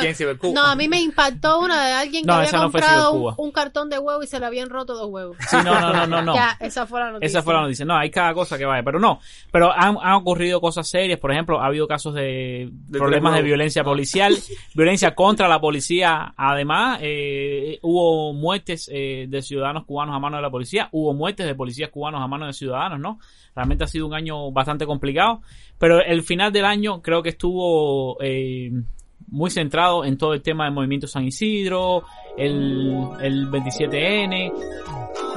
Hola, hola enjambreros, ¿cómo están? Hoy es sábado, sábado 27 de junio del año 2020. ocurrió una- un hecho triste, lamentable, un hecho incluso manipulado, que es la, la muerte del joven cubano Hansel Ernesto Hernández Galeano. empezaron a circular fotos que aparentemente son reales, donde se muestra que, que el disparo fue por la espalda, el disparo no fue de frente, y entonces la gente dice, bueno, pero si fue de espalda, entonces no se trataba de, un- de una agresión directa, ¿no? ¿Qué fue lo que pasó? No Más que nada, no, no creo que se trate ni siquiera de, de dar una respuesta de por qué pasó, sino realmente qué fue lo que sucedió A ver, y a que sea confiable. A ver, a ver, a ver, Eh. vam- vamos, a, vamos a ubicarnos en el contexto actual. Hoy es sábado, sábado 4 de julio del año 2020. La muerte del joven Hansel Ernesto Hernández Galeano a manos de un policía en La Habana, Cuba, no es un crimen racista en sí mismo, pero es innegable la carga racial que acompaña el itinerario de carencias que accidentaron la malograda vida de su víctima. Hoy es sábado, sábado 15 de agosto. Y es que la página de Facebook del, del Movimiento San Isidro, que es un grupo conformado por, por artistas y activistas cubanos, fue hackeada. Sus administradores perdieron el control de la página por varias horas. ¿Sabes?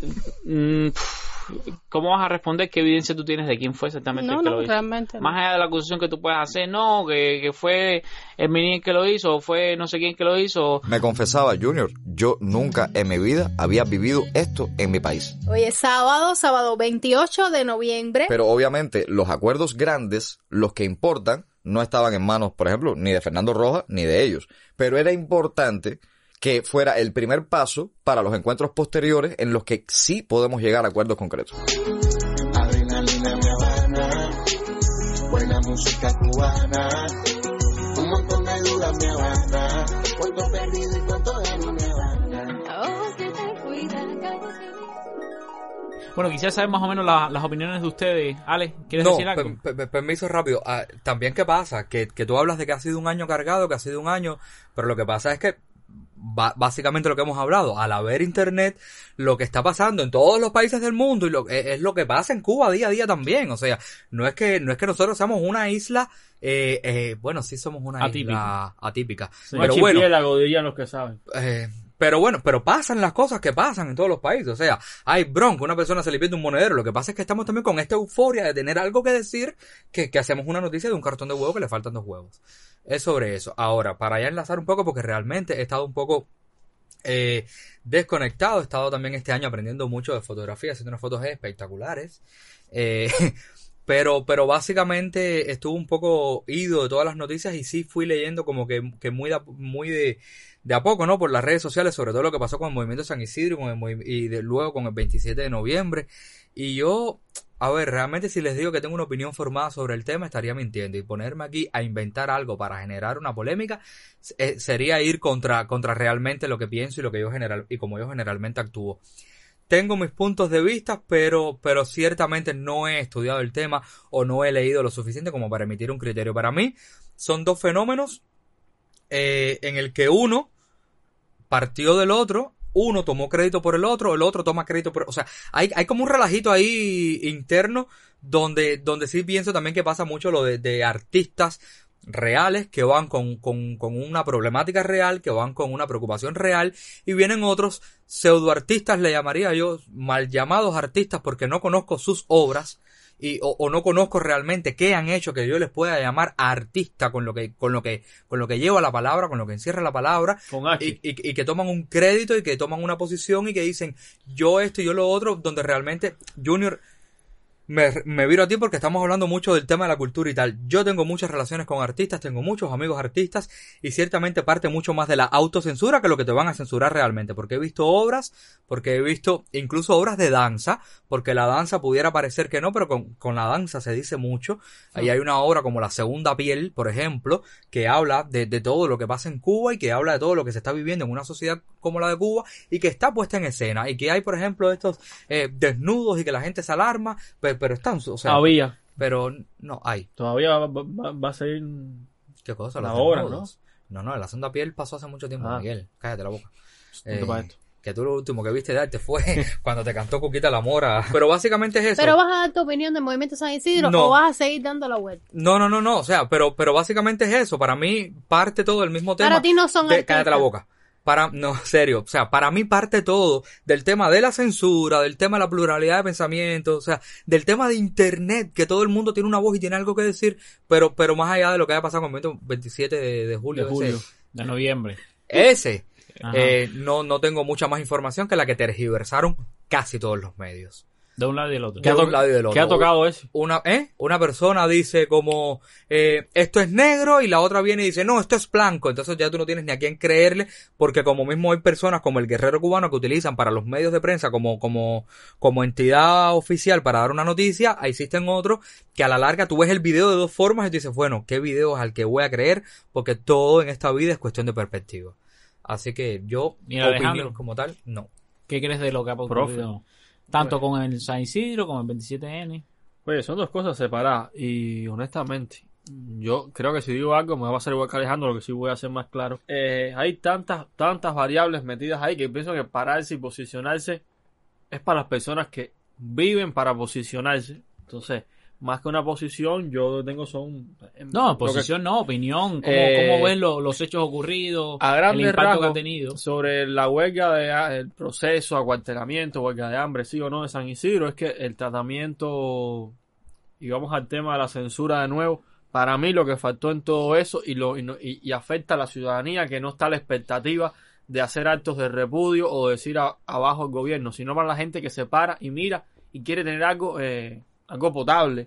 Es el problema de la, de la información, la censura, todo lo que estamos viendo. Y es, la para mí, la poca ética, en buena medida, con o sin razón, con lo que el tratamiento eh, mediático que se le dio, que al final el que está mirando no sabe qué creer. Y digo, bueno, ¿y ahora qué hago? Entonces todo el mundo cuenta el pedacito de verdad que le conviene, si lo puede exagerar mejor, y anula la otra parte. Entonces, el que está afuera, puede ser que tu pasionalidad te, te tire para un lado, te tire para el otro, pero en la práctica uno queda eh, desarmado, desarmado y desarmado, las dos cosas, con el tema. Es decir, fue todo a grandes rasgos para mí poco transparente, un poco turbio, las fuentes que utilizaban, eso mismo, uno se enteraba por lo que publicaba Guerrero, la otra página de no sé qué, que todo el mundo sabe de qué cosa es, y todo es así como, bueno, entonces la huelga de hambre está rara, lo, la forma en que se los llevaron, sí, no, qué pasó, le quitaron la comida, no se la quitaron, cómo se la quitaron, es verdad, quién está diciendo la verdad, porque yo al menos paso mucho trabajo para creer, porque la pregunta es, ¿y estarías dispuesto como medio, como persona, como político, o como activista, o lo que sea, a decir en público una cosa que atente contra ti, a decir, no, sí, yo hice eso? Yo cuando como yo no veo esa actitud en, en, en los discursos públicos, yo he hecho un paso atrás y digo, puedo decir algo, pero puede ser una locura porque ni, yo no sé qué es lo que está pasando realmente. Pero Con para lo- cubrir acontecimientos están los periodistas. Sí, ¿no? pero espérate un momento. Una de las grandes falacias del periodismo y, y, y la mayor falacia del periodismo, o sea, periodismo como periodismo, una de las grandes falacias es la objetividad, o sea, muy poca gente logran ser objetivos respondiendo a los intereses editoriales de un medio. O sea, porque desde que tienes una carta editorial, tú vas a responder a quien te financia. Eso funciona así en todas partes del mundo. Lo que me pasa a mí es también un poco lo que tú decías, o sea, ¿a quién le creo? Porque yo leí un artículo que decía literalmente en el primer párrafo, la policía entró devorando con violencia todo a su paso, no sé qué más, y tres párrafos más abajo, una persona decía, bueno, realmente no pudimos decir que nos trataron con violencia, pero entonces tú dices, pero bueno, realmente qué es lo que está pasando, ¿te dieron golpe o no te dieron golpe? ¿Entraron violentando o no entraron violentando? O sea, es como que... Bueno, hay video de eso. ¿Eh? Hay video de eso. Sí. ¿Y si no lo hubiera? Viol- Bueno, violento claro. es el acto ¿Cómo de entrar. O sea, yo, te estoy hablando, yo te estoy hablando desde el punto de vista periodístico, o sea, que, que, que, que es a donde, a donde yo siempre voy a ir. El- la objetividad en el periodismo es falsa, pero falsa a todo nivel, no solo a nivel político. Si a mí ahora yo conozco eh, a Junior, la tengo cogida con Junior.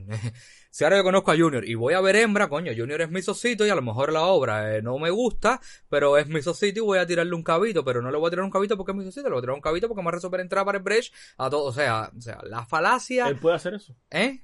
No. No, él no- Bueno, pues ahora supongamos A ver, que hay cuatro opinión, campesinos ver. en Guantánamo que deciden mañana ponerse en huelga de hambre porque no tienen, eh, no sé, abono para trabajar. Y estos cuatro campesinos se encierran en un cuarto en tienda cebollo de uno de los cuatro, se meten ahí, se declaran en huelga de hambre y de sed, que de hecho no tienen mucho tiempo para que se visualice su situación, porque la huelga de sed, todos sabemos que tiene unas características bastante difíciles. Sí. Y entonces, de a cinco eh, días. Bueno, yo me imagino como parte de la estrategia de estos campesinos que quiera que se le escuche lo que están haciendo, porque si no se van a morir ahí, nadie se va a enterar, pues intenten contactar con, con la prensa, vamos a decirlo de alguna manera, con la prensa oficial y con la prensa independiente. Y, y, y en un mundo perfecto, eh, tanto la oficial como la independiente hagan una cobertura de lo que está sucediendo con estos cuatro campesinos. La oficial puede ser que diga que eh, los campesinos están exagerando, que los campesinos son mercenarios, que los campesinos están financiados y que la cosa no es así. Y la independiente puede que diga lo mismo, pero con otras palabras, con otro enfoque, y igual, todo muy radical. Entonces, eh, yo creo que no se trata de movimientos, que no se trata de personas, que no se trata, eh, sino que se trata puramente de hechos. Que todo el que quiera ponerse en huelga de hambre o de lo que sea por una causa debería tener el derecho de hacerlo, debería respetársele ese derecho. Y eh, m- m- sentí un poco como que, esto lo dijo Camila en uno de los programas, como que un poco abusivo, que los trataran de una forma infantil, eh, ya cada cual para su casa, arriba, se acabó esto. Y eso fue en lo personal, lo que más me dolió, lo que más me molestó de los sucesos de San Isidro. Si, si tienes el derecho a hacer la huelga de hambre, tienes la obligación de hacerla entonces. ¿Crees que el derecho esté dire- sea directamente proporcional Si es a, la una huelga de obligación- hambre, a tú una no puedes decirme, obligación? Ahora, respeta mi derecho a hacer la exacto. huelga de hambre y no hacer la, y hacer la huelga de hambre. Mira, no, no, tú, Tú, tú tienes que cumplir con Bueno, tu pues derecho. para eso hay una frase del periodismo que dice que tu trabajo como periodista es abrir la ventana, encender la luz y verlo y ver realmente lo que está pasando. Y ¿de dónde es entonces, esa frase? sí, sí, y entonces eh, para eso están los medios para para cubrir la- lo- los sucesos, vuelvo y repito. Pero si lo que se busca con estos movimientos Pero es ahora tú vas a hacer espérate, tu huelga de hambre para que vengan los medios a cubrirte No, o porque no, tú no. quieres No, no, no. o porque No, tú no, quieres no. una cierta posición y tú quieres no, que se no, te no respete estás terminar de diciendo. hablar. Ok, termina. Partiendo de esta huelga de hambre, entonces viene una convocatoria el domingo a una manifestación, a un lo que sea como lo quieran llamar, en el parque, en el en dónde era, en, en el parque central, en no sé qué, y ahí se fueron complicando las cosas y por supuesto la, la autoridad va a responder, va a responder porque es una tentativa que te estoy haciendo y tú tienes que, que responder. Pero ahora vamos a mis campesinos que los tengo encerrados en el cuarto. Si los campesinos lo que quieren es que le den abono, pues no sé, hay solamente dos opciones, o se mueren ahí o le dan el abono. Solamente tienen dos caminos. Con esto, lo que me pasa a mí con toda esta situación del movimiento San Isidro es que todo comienza a tomar caminos que yo creo que ni ellos mismos sabían para dónde iba a coger y nada, y, y, y se, se preserva la vida, que es lo importante, pero yo creo que no llegó a la finalidad que se esperaba eh, eh, en ningún sentido. Bueno, a ver, el, el principal objetivo de la huelga era la liberación de Denis Solís y no se logrado. y no se logró. A Y ver, no se pero, pero mi pregunta vuelve a lo mismo. ¿Tú haces una huelga de hambre para visibilizarte, hacerte el selfie y publicarlo? ¿O porque, vas a, o, o porque vas a intentar negociar algo? Para mí vas a lograrlo más por otra forma que por una huelga de hambre que tú estás llamando a No los sé medios. si sea Porque importante. además de los No, mismos que estaban haciendo la- de su- los mismos que estaban haciendo métodos. las huelgas de hambre era de quien yo leía los artículos. No sé si Y sea aparte vamos a tener en importante. cuenta una cosa, cultura de huelga de hambre. Las huelgas de hambre suelen hacerse por gente que está presa. Mm, En No, Cuba ha ocurrido, no en sé, Cuba ocurrido. Exacto, y en sí. Cuba hay ejemplos de, de- de tradicionales y, ejemplos de ahora. incluso, No claro. sé si sea Pero no es que yo en mi importante casa que me yo declaro diga, huelga de mira, hambre. Mira, no sé si sea importante, dado el formato que tiene esto, que es un podcast de opinión, que yo diga que yo no simpatizo con, con el tipo de arte que hacen, que no me gusta, que no sé qué, pero no soy yo quien les da ni les otorga la categoría de artistas. Yo no soy nadie para decir no son artistas. Claro. ¿Entiendes? Yo sí te puedo decir que como gran parte de... Tampoco puedo hablar por el pueblo, ni puedo hablar por ninguna masa, ni puedo... nada, pero yo creo que lo que le Masa pasa... Sí, eh, bueno, eh, eh, no vamos a empezar. Yo creo que lo que le pasa a, a la gente realmente es que la gente se queda así como que esperando a ver qué pasa, a ver si es verdad, a ver si es mentira, a ver qué sucede y se pierde la esencia. Yo creo que nos han adaptado a una desidia política y una desidia de todo, donde de buenas a primeras tú tienes una idea, después te hacen otro cuento, te creíste la otra idea, y de buenas a primeras tú esperas ya, ya hay un momento en que tú dices, bueno, déjame ver ahora qué pasa hoy con esto y qué pasa con lo otro, y vuelvo al punto donde partí, hace boom, Vamos a se dejar acabó el Y te movimiento, digo más, boom, te digo más, yo creo que lo cierto opinión, es que, que no ha pasado desapercibido, ¿no? Que todo el mundo ha tenido que hablar de esto. Claro. Fue un buen reality, la verdad. A ver, eh, yo no puedo hablar eh, del Movimiento San Isidro porque no soy miembro del Movimiento San Isidro. Hay muchas Ninguno cosas de que nosotros lo somos. hay muchas cosas que Seguro. desconozco. No, no, pero bueno, estoy muy dentro del movimiento 27N porque fui uno de los organizadores, de los iniciadores y, y vocero y, y parte ahora del grupo de los 30, ¿no? Que todavía estamos esperando un Es la posible protesta de los diálogo. 13. ¿Eh? Si sigue, si sigue cojando la cosa. Eh, no voy a hablar de lo que ya he hablado un poco sobre, sobre el movimiento 27N, no voy a hablar de lo que significó, de lo que pasó, ya eso yo creo que mucha gente ha hablado y se hablará todavía porque hay, hay tela por donde cortar, pero yo sí creo que fue algo que sacudió un poco eh, la, la rutina por la que venía el país. Yo creo que sacudió las agendas, cambió muchas de las agendas, incluso el propio gobierno que tuvo que eliminar cosas de su agenda diaria y decir, "Ah, ahora la prioridad es atender el tema de la cultura y empezar a conversar con los artistas. Y eso por lo menos, por lo menos, fue un punto de giro, por usar un término dramatúrgico. Eh, ¿Qué conclusiones se pueden sacar o qué podemos esperar? ¿Qué esperaría yo que pasara en este año que, que va a comenzar? Bueno, yo creo que el- diálogo sea realmente, trans- si ocurre, si ocurre finalmente un diálogo, que no sea uno más de tantos. Porque hemos visto aquí no sé cuántos congresos del HS, no sé cuántos congresos de la UNIA, y desde el primero hasta ahora se están diciendo las mismas quejas y se están tomando los mismos acuerdos. Yo creo que en todos los congresos se habla exactamente de lo mismo. Igual que la Eh, Asamblea Nacional. sí. Exacto, sí, libertad de expresión, que si la corrupción de las empresas de la música, que si, eh, en fin, lo mismo de toda la vida y no se toman medidas o no se toman acuerdos o no se llega de verdad a cosas reales que cambien las cosas para bien. Los problemas a veces lo que hacen es acumularse, multiplicarse, eh, complejizarse y no solucionarse. Aparecen muy pocas soluciones. El último discurso de Canel en el Congreso anterior de la Unidad, que parecía muy prometedor, que todo el mundo salió emocionadísimo Sí. de aquel Congreso y realmente hemos visto pocas soluciones. ¿Qué se puede esperar para este año? Bueno, yo creo que, que los diálogos sean transformadores, que haya de verdad diálogo horizontal, no una presidencia sobre una mesa escuchando las quejas de la otra parte, sino eh, realmente un diálogo horizontal con acuerdos que lleguen a soluciones nuevas. Yo creo que sí es tiempo de que sacudamos el mantel y que no sigamos repitiendo la misma manera de colocar los platos sobre la mesa. Que nos haya servido este año que ha sido difícil en todos los sentidos y que viene parece más difícil todavía con problemas de del cambio de moneda, de- del tarifazo, de que nadie sabe qué va a pasar con la inflación. Yo creo que es hora de sentarnos y reacomodar la mesa porque de la forma en que hasta ahora han estado acomodados los platos nos deja insatisfechos a la mayoría. Y Camilo, eh, usando esta quizás mala metáfora de la mesa, lo que no me gustaría es que empezáramos a rompernos platos en la cabeza, los unos a los otros. Eso sí no me gustaría. Pero, pero, pero también estamos muy dados a eso. A ver, falta, ya lo dijimos, falta tolerancia, falta respeto al otro.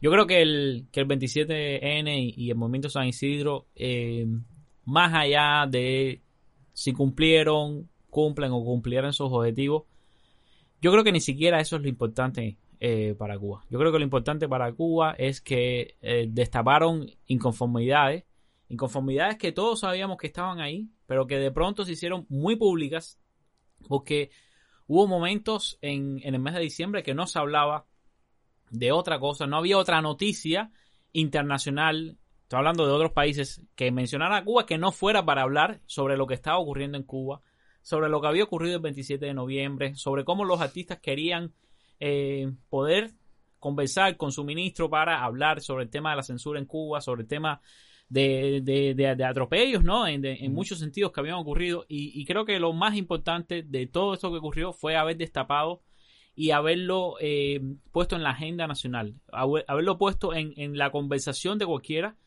porque incluso en la calle, con personas que, que yo conversaba, que personas que no ni siquiera acceden a internet. Y, y a veces hablaba con ellos en, en La Habana Vieja, son personas que ni teléfono tienen algunos, y por lo menos sabían que había algo en San Isidro, sabían que estaba Lo sabían ocurriendo por el algo. noticiero, ¿no? No, no solo por noticiero, Pero eso saben también porque es viven en La importante. Vieja. Lo saben porque En el barrio, el eh, comentario. Pero, claro, pero el eso también es comentario. importante, o sea, que tú eleves un tema a, a una plataforma como el noticiero, criticado, vilipendiado, lo que sea, pero es el noticiero estelar y es uno de los programas que más audiencia tiene en este país, o sea, el noticiero. Y que lleguen a posicionar su tema y que lleguen a, a posicionarse por varios días, o sea, eso tiene algo que decir de cómo se está Yo no, le reconfigurando. veo, yo no le veo la gran cosa otra vez, porque en definitiva para mí eso es igual que la cibiclaria. Las cibiclarias ahí están para crear un estado de opinión internacional como mismo el noticiero. Se, se- No, pero no Lucía, no tiene el con mismo ciberclaria. Pero es que impacto el una ciberclaria en es que el noticiero Twitter. Para que no. cierta cantidad de personas, el pueblo de a pie, la gente que... Lucía, ¿cuántas cosas pasan no en un año que no escalan a ese nivel? O sea, claro, que ¿cuántas, tú tengas cuántas cosas conversamos en el enjambre que no llegan a que no noticiero nunca? Sí, no, o sea, y, que, y que los medios le pasan Estamos por claros adelante. que si llegó ahí pues porque de alguna manera tenía que Creó impacto. porque creó Claro, impacto, porque se- claro, claro. Exacto, pero no creo que marque una diferencia. No, no, no, no, no, a ver, no va a marcar una diferencia porque, porque las los dos bandos En se encargan tanto que de deslegitimar. Un momentico, o sea, los dos bandos se encargan tanto Claro. deslegitimarse el uno al otro que ya cualquier cosa que tú digas, tú dices, bueno, ya esto que ya, ya, ya llega un momento en que también es eh, lo mismo, lo mismo, lo mismo, y ya te crea el estado de desidia política y dices, que pase lo que vaya a pasar, no aguanto un- una noticia más, no aguanto más a, a, a, a Humberto hablando en el noticiero del mismo tema.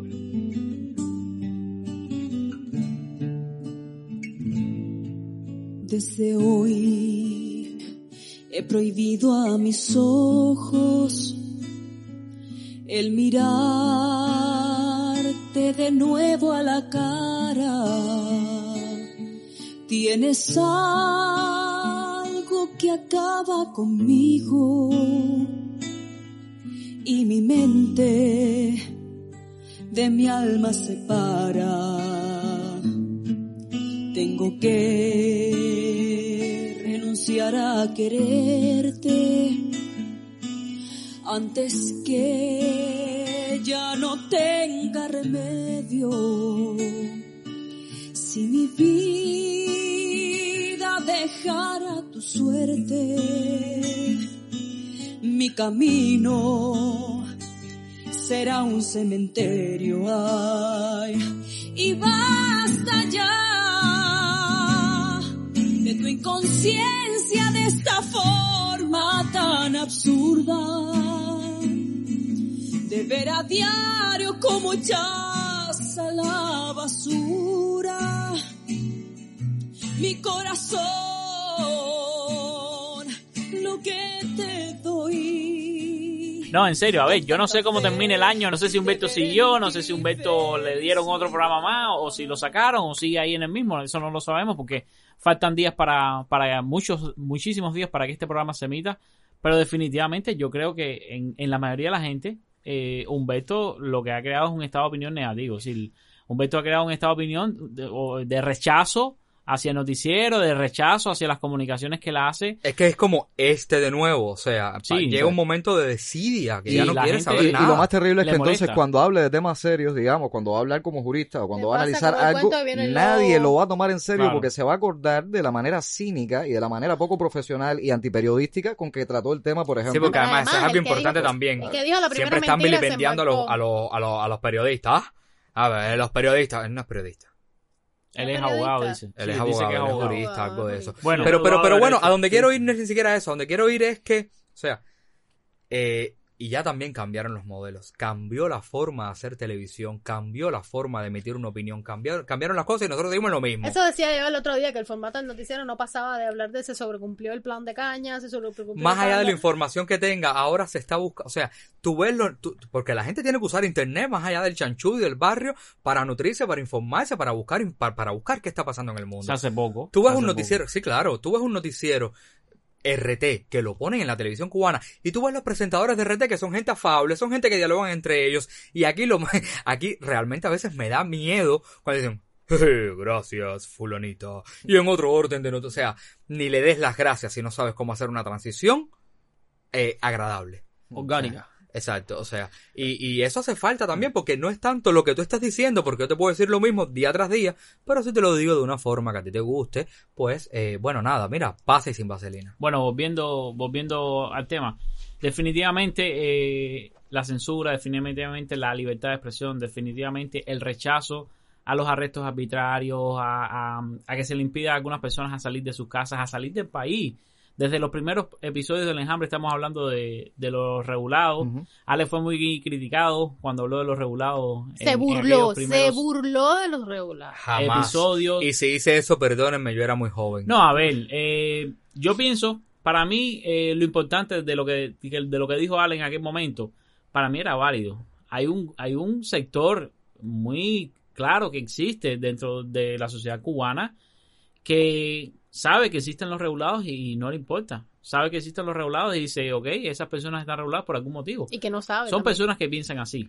No saben quizás que eso es una violación de derechos, no saben quizás que hay eh, una serie de, de normativas legales que se están incumpliendo. Es como eh, si hubiera un consenso alrededor de la violación de derechos. Exactamente, sí. Hay, hay personas, y, y es la realidad, que dicen, esta persona no me gusta por cómo piensa o por cómo actúa, por lo tanto no tiene los mismos derechos que yo. Me parece que hay una parte conservadora de la sociedad cubana que aún lo ve así, y mientras esa parte de la, de la eh, conservadora de la sociedad cubana esté eh, con acceso quizás a, a posiciones de poder, digamos, va a existir el fenómeno. Va a existir el fenómeno porque va a estar apuntalado por estas personas que lo ven como normal. Yo quisiera que para el año 2021, 2022, no sé, lo más pronto posible, esto no fuera así. Yo quisiera que los derechos estuvieran por encima de cualquier cosa. Ya hemos visto lo que pasó ahora. eh, bueno, va a venir pronto lo de la ley de bienestar animal, eh, pero no se ha dado fecha para el tema del código de familia que tanto estamos esperando hace rato. Faltan muchísimos derechos, derechos que no ganamos con la nueva constitución y, y que eh, todavía no sabemos cuándo vamos a ganar. Las pymes para el otro año más Se arriba. extendió el tema de, de la, de la empresa, de la pequeña empresa para el otro año. Sí. Y mediana. Sí, y mediana. Seguimos, seguimos, seguimos atrasando el acceso a derechos que todos necesitamos. Y el acceso a derechos no tiene absolutamente nada que ver con tu posición política. El acceso a derechos no tiene nada que ver con quién tú seas o cómo pienses. El acceso a derechos debe ser universal y cada persona debe tener eh, el mismo acceso a cualquier derecho eh, que, que esté recogido en la Constitución ho- hoy día o que falte por ser recogido en la Constitución y que sea necesario añadir. Una de las cosas más terribles que he leído en redes sociales en estos días, y lo leí de alguien que hablaba desde la FMC, era que decía, en Cuba se respetan los derechos humanos de la mayoría. Y eso es lo que viola más, no hay nada que viole más eh, los derechos humanos de que una opinión humano. como las mayorías, porque las los derechos humanos son para todas las personas y cualquier otra cosa es discriminación. Por Claro supuesto. que sí. El mismo hecho de que, ¿por qué yo me puedo casar? ¿Y por qué una pareja eh, homosexual no se puede casar? Entonces ya Eso tu no derecho entiendo, se convierte en un no privilegio, ¿no? Ahí es donde tu derecho se convierte Tuvimos en un un episodio que se privilegio. llamaba así, ¿no? Derechos, no privilegios. Nuestro episodio número 29 habla, eh, fue otro de los grandes logros que tuvo el enjambre este Y- año. Eh, de manera documental, ¿no? Estas Sí. entrevistas eh, sobre el, A el- Julio César los Guanche, ¿no? derechos y sobre el racismo. Las dos fueron... A fueron- racismo, sí. Sí, fueron muy buenas. Eh, Una de las cosas, hablando de Guanche, que me da buena espina para el próximo año es lo que se ha creado, eh, que se llama Articulación Plebeya, donde hay un grupo de, de intelectuales, de, de juristas, de personas brillantes, yo considero brillantes en este país, que están articuladas en esto. Eh, y algo que me preocupa, algo que me preocupa, que ojalá cambie, es esas personas dogmáticas que eh, eh, cambian el significado de la palabra revolución y que son las que han impedido durante tanto tiempo que la revolución sea un proceso que evolucione. No, definitivamente, y ya lo hemos dicho varias veces en el programa, hay una parte de la sociedad cubana que es muy conservadora, es muy conservadora y es tan conservadora que va incluso contra este famoso concepto de revolución eh, que dio Fidel Castro, ¿no? De aquello de que revolución es eh, todo, de todo lo que debe ser cambiado, ¿no? Sentido momento histórico primero. Ah, Bueno, ajá, eh, bueno, no me lo sé, pero más o menos... Cambiar eh, todo es lo que va a ser cambiado, no mentir jamás. Ni violar principios éticos. Bueno, ustedes se la saben bien. Candela. No, pero hay una parte que es, es libertad y igualdad plenas, ¿no? Cuando digo- Igualdad, y, Sí. igualdad y libertad plena. Es emancipar, eh, emanciparnos por nosotros mismos y nuestros propios esfuerzos. No estoy leyendo, caballero. Vale. Viste, viste, se lo saben de memoria. A ver, pero yo pienso que eso... No hay otra fuerza en el mundo No, capaz. Eh, a ver, para ese- mucha ese gente es un como un Padre concepto de Nuestro, ¿eh? revolución. Sí. Ese concepto no es de revolución cubana, porque a veces la gente se equivoca. Ese es el concepto de revolución en general, eh, como yo lo veo. De la Rose, de, No, de la RAE. No, de la, la interpretación que él le dio. De revolución como fenómeno, como proceso. Exactamente, como proceso y está bien. Si una revolución es cambiar lo que debe ser cambiado, que de hecho es lo que cualquier Obvio. diccionario te va a decir eso, si una revolución es libertad y igualdad plena, sí, ¿sabes? Eso es positivo, eso no es negativo. Pero no puede ser que aquellas personas que es- digan que son los eh, más acérrimos defensores de la revolución, se digan eh, a su vez, eh, resulten los más conservadores y resulten los que menos quieren cambiar lo que debe ser cambiado. Eso atenta contra ellos mismos y, y, y, y para mí es hasta hipócrita. Si tú realmente apoyas eh, esa revolución, tú tienes que apoyar que esa revolución se transforme constantemente y no que continúe siendo lo mismo, porque esa continuidad de la que tanto hablan y tantos hashtags le han hecho en las redes sociales no puede ser una continuidad inmóvil. Tiene que ser una continuidad dentro del cambio. Y no ocurren cambios. Hace mucho tiempo que no ocurren cambios y esos cambios evidentemente están lacerando enormemente. Y ya hablamos de derecho, pero también está el tema de la economía. Derecho es lo primero, por supuesto. No podíamos empezar a hablar de otra cosa que no fueran los derechos. Pero también tenemos el, el- el tema económico. Ahora, este es un año muy difícil con la unificación ¿Tú monetaria. hablas de economía? No, yo no. Ahí Si voy vas a hablar de hablar de- economía. ¿Tú hablas de economía? No, yo no, yo no. Eh, ayer ¿Estamos hablando de comenzó- economía ya? No, todavía. todavía. Ay, qué caras están las recargas de Cuba. Sí, Ayer, caballero. ayer, ayer eh, comenzó el tema de la economía. Hay mucha incertidumbre todavía de qué es eh, lo que va a pasar. eh, qué va a pasar con el sector privado. El sector privado va a estar en desventaja. Aunque diga lo contrario, digan lo contrario. El sector privado va a estar en, en desventaja. Estamos hablando de un restaurante que de pronto pase a pagar 70 mil pesos de corriente eléctrica. Y, y- y bueno, esto es un programa pregrabado. Marino Murillo prometió que iba a, a- a revisar la tarifa eléctrica, iba a revisarlo todo, incluyendo la tarifa eléctrica. No sé si cuando estemos eh, saliendo al aire eso se revisó o no. Ojalá que sí. Sí, y pagarán 140 mil. Y además que la revisen para bajar la tarifa. Sí, no Ojo. para subirla, no para subirla. Pero nada, sí, eh, Caballero, qué caras están las recargas. la- las recargas están caras. Mijo, tuve que poner una 28. 28 CUC. 28 Esa es la inflación. CUC. Claro, por la devaluación de la moneda, por supuesto. El dólar ha adquirido un Yo valor podría mucho meter todos mis ahorritos en el banco. Oye, por cierto, Camilo, ahora que dice el dólar A, el dólar esto, eh, hubo una unificación de la moneda, porque yo sigo viendo varias monedas. Sí, Sí, claro, ahora es en vez de CUC, dólares. Exacto. Dólares y Ahora lo que vamos a ahorrar No es es- papeles no es en imprimir el CUC. es un Bueno, vamos a hacer algún tipo de retrospectiva A de ver, lo ¿qué que les fue la preocupa? economía No. cubana en el 2020. ¿Y qué les preocupa para el 21? Bueno, Ay, pues por dame un ejemplo, chance, vamos a una pausa y volvemos con el tema de la economía cubana. En hambre de libertad de voces que no se escuchan, huyendo del bla bla bla que canta bajo la ducha. Que a mí me gusta contarte que yo veo, lo que yo pienso, lo que parece chisme y que no me lo creo.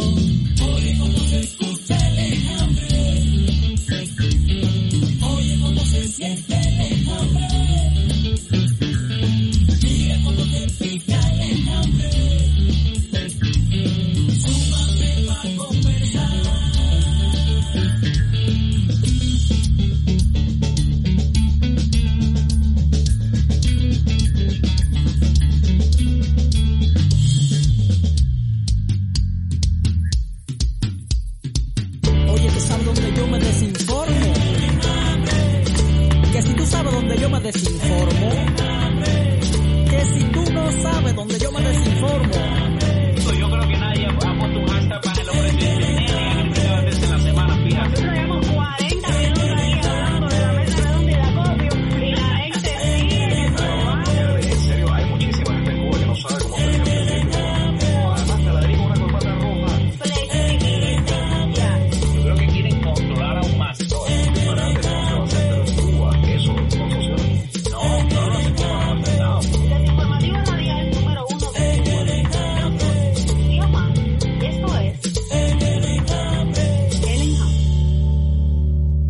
Entonces, ahí vamos a, vamos a entrar en tema de economía. Preocupaciones de la economía y, perspectivas. ¿Qué, crees eh, de lo que ha pasado en el 2020 y de lo que pasará en el 2021?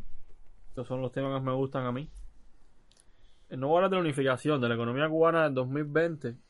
Lo que más me llama la atención y me parece lo más negativo, o sea, no es no es que me guste o no me guste, sino a mi criterio más o menos como economista, es lo que un fenómeno que viene afectando a Cuba y cada vez, es más allá de la COVID, perdón, el COVID, lo que pasó con, con el virus, las afectaciones clásicas, la caída del turismo, hay otra cosa que está ahí todo el tiempo y que para mí lo que hizo fue, o sea, la, la, la caída del turismo lo que hizo fue destapar eso y es que hay todo un abandono, y digo abandono con toda responsabilidad de los sectores productivos tradicionales de la economía cubana, en español, agricultura y ganadería. Si somos un país que todavía no logra, y yo sé que ningún país produce todos los alimentos que, que consume, obviamente, pero estamos hablando del arroz.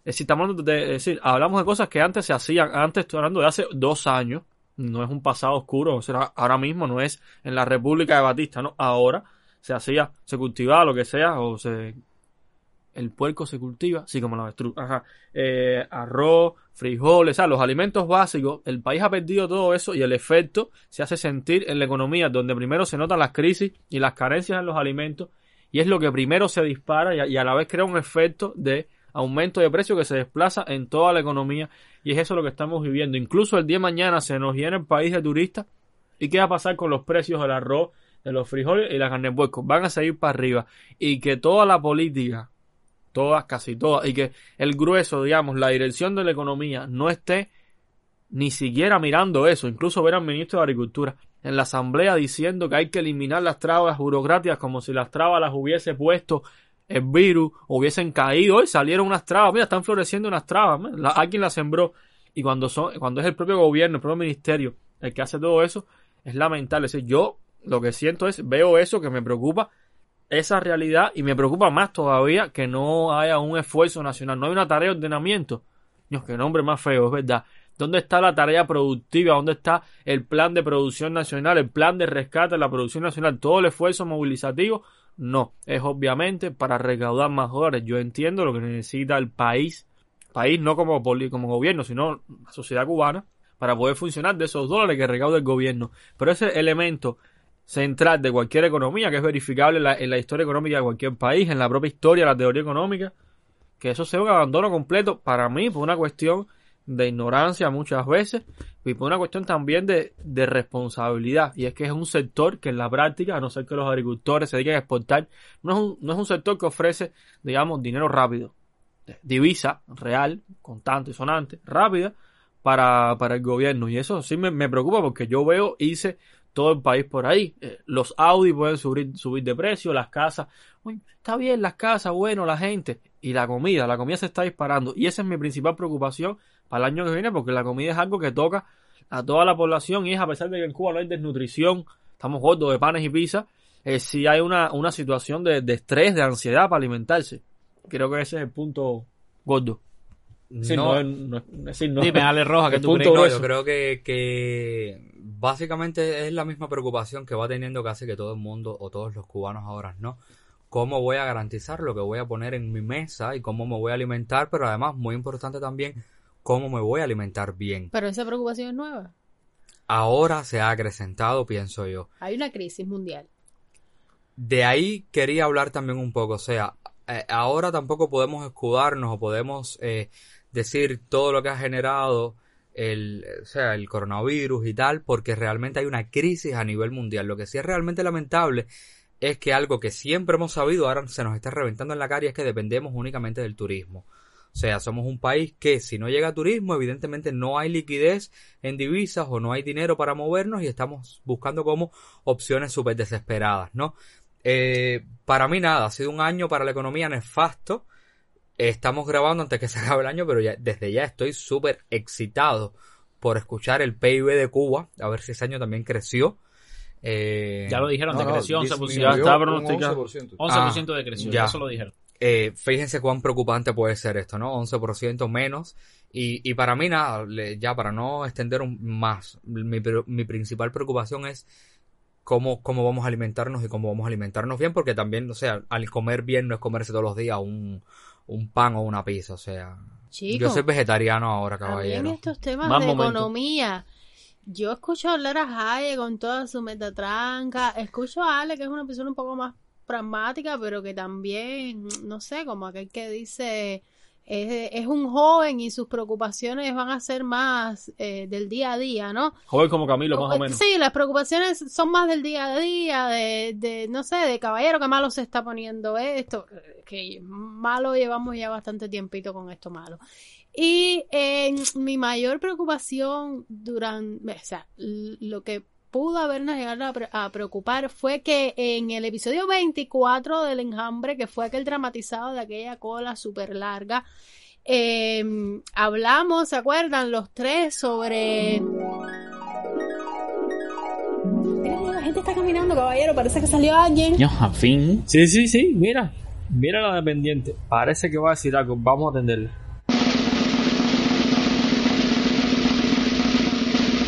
Caballero, no es pollo lo que entró. Así que no empieces la molotera por gusto.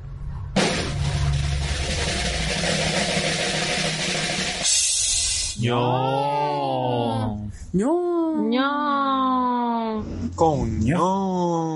No, ahora sí. No, a esta hora con ese regalo.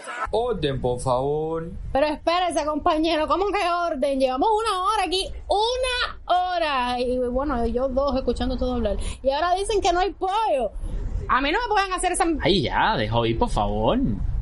Vamos a vender aceite, dos pomos por persona, puré de tomate, igual, picadillo, dos también, salchichas, recuerden, solo dos y café. Ese sí es uno solo, bien, por ser considerado de mucha demanda. Bueno, pues, la otra muchacha que se fue. Bueno, pues, eso. Eh, los desabastecimientos, los grandes desabastecimientos, grandes y preocupantes desabastecimientos que habían en ese momento en el país. Ale mencionaba ahorita que sí, las recargas. Y yo siempre he dicho, y lo he dicho en todas las esquinas y no me escondo para decirlo que mientras eh, haya, no sé, hayan personas que, que paguen, que se puedan pagar la internet para subir fotos a Facebook, esto no estamos malo que el periodo especial y puede ser un gran disparate porque la información y el acceso a la información en internet también es una necesidad. Eh, pero a grandes rasgos lo que más me preocupa a mí es que la, la vida sigue evolucionando, las necesidades siguen evolucionando. Yo hablaba con una amiga el otro día que me decía, no, es que en el año 90 la queratina no existía y ahora yo siento que yo necesito los 40 dólares de hacerme la queratina. Eh, para mí, o sea, yo le decía, no, pero es que es cuestión de prioridades. También me comentaba de que en el año no sé cuánto, eh, los ancianos, por ejemplo, los adultos mayores de la casa no usaban culeros desechables y que ahora eso también es una necesidad, pagar todas esas, eh, todas esas cosas. Entonces yo creo que lo esencial es esa, que la vida sigue evolucionando, que las necesidades eh, siguen eh, creciendo y siendo variadas, que la- las prioridades son otras, que mm, también ya an- antiguamente yo creo que existía un poco el principio de que el que, el que, el que, el que no ve no sabe, ¿no? Pero que también ya tenemos a- a- accesos a, otra información, podemos comparar, tenemos con qué comparar. Y entonces siento que hay un atraso tremendo. Eh, no tanto en, en- en ser nosotros mismos autosustentables, en que el, país está devastado eh, económicamente, de que los campos están llenos de- la producción está por el piso, etcétera. Eh, hay un hay un atraso tremendo y hay sobre todo como que estamos ahí a nivel de buró todo y, no se concreta finalmente nada. Y los años siguen pasando, seguimos llegando a los resúmenes de fines de año y sigue, sigue sin concretarse un plan efectivo a corto plazo que yo creo que es ahora mismo eh, lo que necesitamos. Las tan odiadas tiendas MLC yo creo que nos han salvado la campana, por así decirlo, de la recaudación de, de divisas para enfrentar la crisis tan grande que pasamos, que estamos pasando eh, durante el virus, que nadie en el mundo se escapó, a pesar de que he dicho varias veces que no creo que la gestión haya sido la peor, que pudo haber sido peor.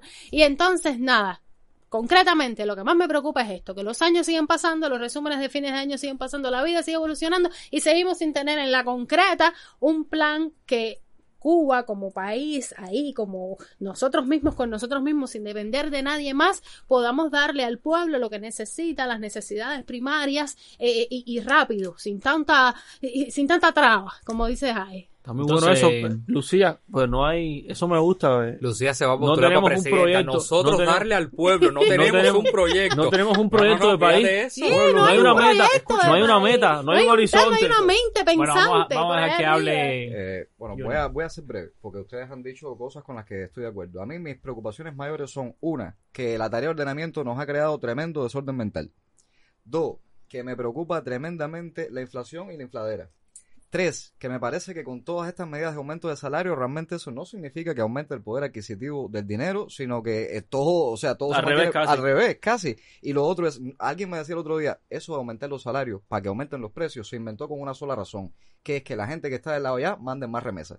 Porque el que antes te mandaba 20 dólares nada más al mes, ahora va a tener que mandarte 60 para que No te alcance. necesariamente, ¿dónde Eh, está bueno, escrito en fin, eso? Sí, ¿no? sí, sí, ¿Y por dónde- regla, por no, regla de tres. te equivocas. ¿Dónde está la obligación de los emigrados? Ah, no, la ¿Dónde obligación no. entrada? ¿O dónde? No, No, pero bueno, por humanidad, el- no el es que que he visto mandaba a 20 varias hace una Al que personas vive haciendo fuera ese de mismo Cuba no le triplicaron el salario No, como claro para que estar no. mandando el He visto pero varios economistas superdotados haciendo ese, ese, eso ahí por asociación, ¿no? Si antes te mandan, ahora te, te, te van a, a triplicar la remesa. No, señores, así. No, no saquen esa El cuenta. que te embarque eres tú. Sí, Bueno, y No, lo- es una y- forma de decirte, Junior, de que ahora el dinero que te envían vale menos. O sea, Claro. también el sí. dólar vale menos Eso entre sí, Antes, y a 100 nivel- dólares que te enviaban eran, no sé, eh, 10 A ver, salarios mínimos. veámoslo así. Yo ¿no? creo que si Ahora antes son te dos, algo así. resolvían- Ahora, ahora es menos de un No, salario no, mira, mínimo. vamos a verlo así. Si antes te resolvían tres problemas, ahora te van a resolver uno o medio y entonces eh, Exacto. vas a pero concientizar eso. va- Yo creo que también que nos hemos esfuerzo adaptado y mucho a le va a vivir mandar de- un poquito más a su familia, porque pasa, es subjetivo, la gente hace un esfuerzo y lo hace, porque ha sido así siempre. Pero bueno, en fin, de todo eso, una de las cosas que más me preocupa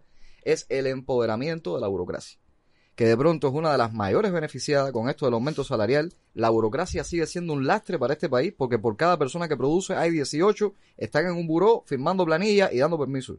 Y entonces e- esa, esa burocracia en este país sigue siendo un lastre tremendo que ahora ha sido beneficiada casi más que nadie con el tema de los salarios.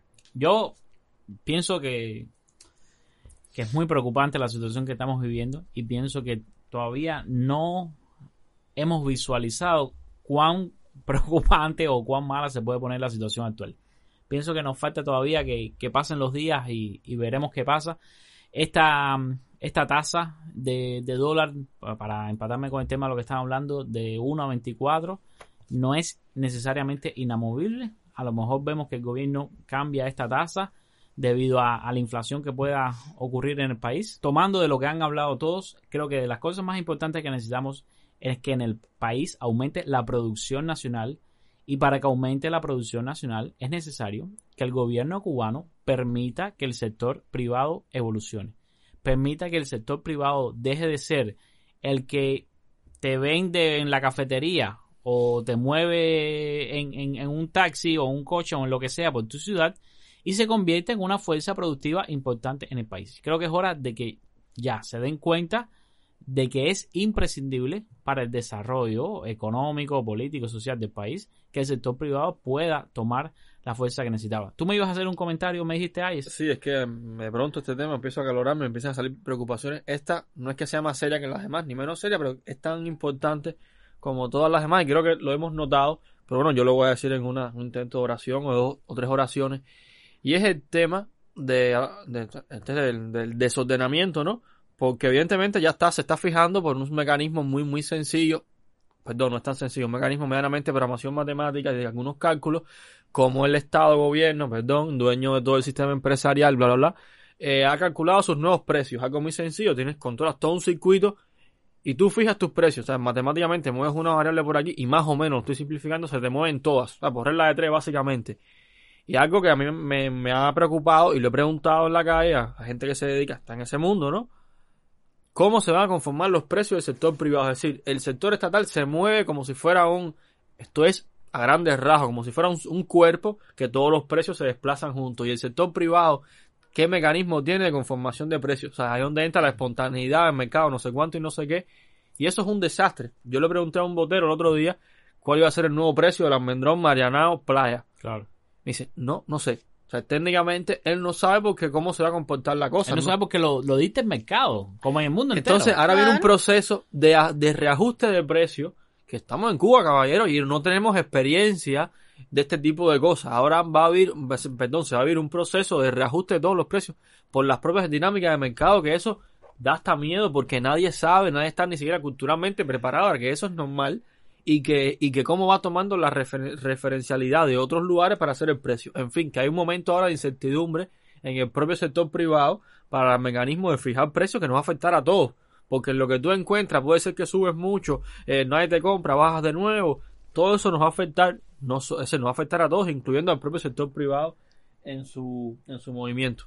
No, Una- eh, una- dime una, algo. una cosa rápida, no. A mí me preocupa. A, a mí otra cosa que me preocupa y que realmente no caigo hasta ahora. Fíjate que estamos como un poco reconfigu- configurados ya a que si me suben los precios, mi familia me tiene que mandar más dinero. O sea, nadie piensa en que si me suben los precios, lo que tengo que hacer es buscarme dos o tres trabajos. O sea, Oh. yo no me voy a levantar más temprano para hacer un trabajo, para poder entrar en un horario a otro, para después salir e ir para otro, tener tres Bueno, no trabajos. digas eso ni hables por lo general porque... Sí, eh, no, y a ver, eh, me- yo me No, refería... yo no, o sea, yo no estoy hablando, Sí. yo no estoy hablando por todo el No, mundo. yo o sea, entiendo lo que estoy, dice, Estoy en un momento dice. donde la gente dice, bueno, si me suben los precios, mi familia. Aquel que recibe remesas dice, eh, bueno, si me mandaban 20, yo resolví ahora que me manden 60. O buscarse más familia. Y yo me refería que igual, estaba pensando más en el Estado que, que en uno, es decir, que en nosotros, porque realmente si tú te buscas tres o cuatro trabajos y aumenta tu salario tres o cuatro veces en pesos cubanos, eso realmente el Estado, el Estado necesita dólares. ¿Entiendes? Es lo que necesita el Estado. lo dólares. necesitan con Eh. Todos necesitamos dólares. Exacto, todos, Todos bueno. necesitamos- Todos Mira, ponte, ponte en el dólares. lugar de una persona que sea dueño o administre, digamos, un restaurante, una cafetería, un restaurante. Esa persona hoy día necesita comprar sus insumos, necesita comprar la cerveza, el no sé qué, en dólares. Pero en su negocio, que actualmente, eh, que, que, disculpen, que antiguamente era en CUC, ahora va a vender en pesos cubanos. Pero con esos pesos cubanos no puede ir a la cadena, que ya lo hemos hablado en otros episodios, a comprar los dólares. Entonces, eh, le van a permitir a esa cafetería, a ese restaurante, a que ponga precios en dólares y le cobre a los turistas también en dólares. Es decir, como una forma simplemente de poder comprar sus insumos, fíjate. Ese dinero va a llegar al Estado, de todas maneras, porque el insumo, ¿dónde lo va a comprar? Ninguna cafetería se abastece en Haití ni en Panamá. Las cafeterías se abastecen localmente porque es comida. A lo mejor traes un juego de vajilla de otro país, pero mentira. Eh, el consumo eh, más grueso lo, lo, lo haces dentro de Cuba. Si tú me permitieras a mí, eh, y, hay que ver si en estos últimos 10 días de que grabamos no, no cambia las cosas, pero no creo. Si tú me permitieras a mí que yo también cobrara en dólares en mi negocio privado, eso me daría a mí la posibilidad de importar en dólares con tus empresas estatales, que no, que es la única vía legal que tengo. Me permitiría ir a la tienda en dólares a, a hacer mis compras, pero ni siquiera esos mecanismos te los crean y ni siquiera te dan esa oportunidad de que tú puedas ingresar en la moneda con la que te quieren cobrar después. Camilo, yo he visto algunas cartas en estos días en pequeños cafet no sé cómo llamarle, restaurancitos, cafeteritas. No están hablando de la cafetería de 5 pesos cubanos, la que es un poquito más carita. Y ya muchas tienen cartas que incluyen el precio en pesos cubanos. De hecho, algunas ya, las que yo he visto, puede ser que fui a las únicas que están así, tienen quitado el CUC y tienen el precio, el peso cubano y en dólar. Pero incluso si se permite eso, yo ahora buscando la, quinta pata, el contraargumento, ah, es decir, parece que se va a permitir. Incluso se puede hacer, ¿no? Lo puede hacer por detrás del tapete. En la práctica, de pronto tienes, viene un cubano a consumir y viene un extranjero a consumir. ¿Quién uno, quién, si eso se permite así, en realidad, inevitablemente, no es que yo sea mala persona, es que si me estoy quedando sin queso y necesito comprar queso, viene un extranjero y un cubano, prefiero segmentar mi mercado y atender al extranjero. Es decir, eso, en última instancia, es técnicamente forzar a algunos eh, negocios privados a discriminar quién va a hacer su demanda. ¿Para qué va a vender un cubano si el, el ¿Pero qué peso vas a hacer? ¿Prohibirle la entrada al cubano? No puedes hacer eso. No, pero va creando ahí una cosa extraña. O sea, Bueno, va, no digas va no puedo. No, no, no. No digas no puedo, que el resumen del 2021 puede estar peor que el de este que estamos haciendo en el 2020. Yo no digo que vaya a pasar, es que no, te, te, te empuja a decir, Es es, que una solo- situación solo- incómoda. El, el solo cubano ya se va a limitar a ir a esos lugares porque si, si tú tienes esta cafetería y tú tienes que comprar tu queso a este precio y tienes que subir los precios a este nivel, el cubano tienes que coger o me voy a comerme ese queso o yo voy a pagar la corriente o yo voy a pagar el gas o yo Sí, voy sí, a eso otra. también, estamos claros también. No lo digo yo, lo dice la gente. No lo digo yo. Escucha y aprende. Bueno, pues vamos al segmento humorístico de la semana Junior. Como siempre nos divertimos cantidad haciendo, haciendo ahí con los actores, como siempre. Esta semana tenemos a una familia que ha elaborado un plan tremendamente complicado para burlar tener que pagar la factura de la electricidad. Dime algo. Bueno, eh, yo recomiendo a todos los que están escuchando el podcast ahora que por favor, si están planchando, apaguen la plancha. Si tienen las luces encendidas, apáguenlas. Si tienen, qué sé yo, el lavaplato funcionando, apáguenlo. Solamente enciendan su teléfono y escuchen Santos Inocentes de la única Lucía March. No lo digo yo, lo dice la gente. No lo digo yo. Escucha y aprende. No lo digo yo, lo dice la gente. No lo digo yo. Cultiva tu mente.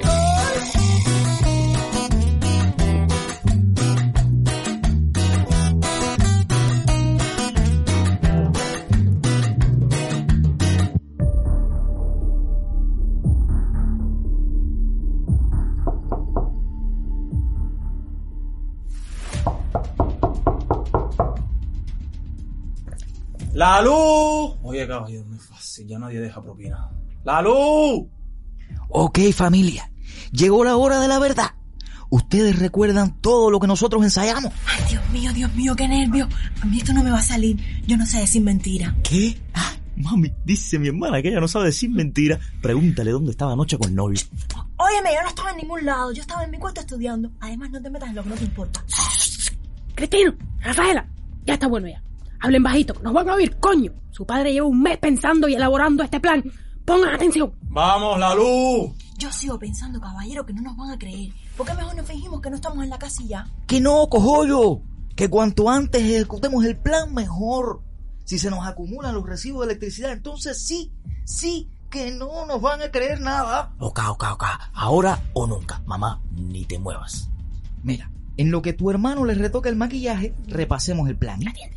Yo alaré suavemente esta soguita y parecerá que la puerta se abre sola.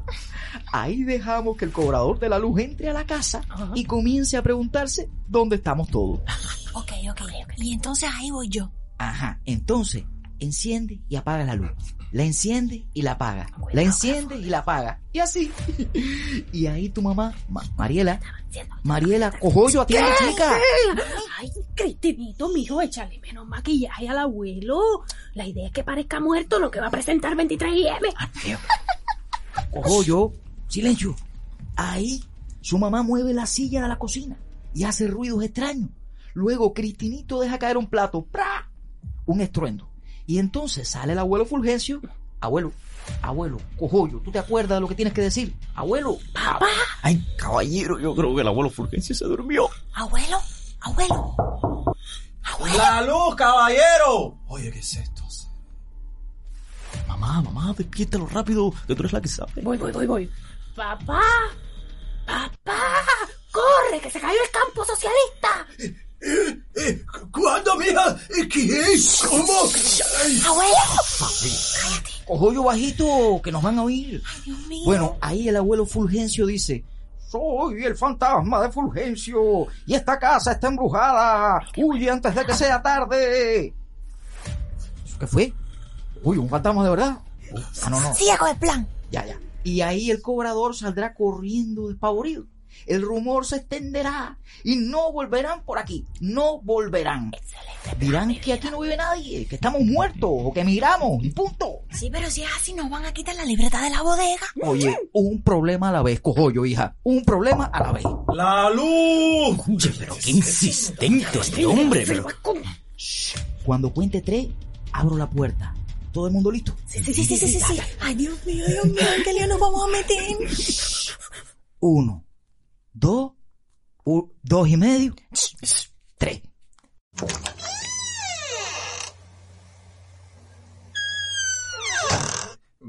Buenos días. Buenas. Ay, qué extraño todo. Familia, está la puerta abierta. Ay, voy a pasar. Hola. Cobrando la luz. Oye, pero mira, que no hay nadie en casa.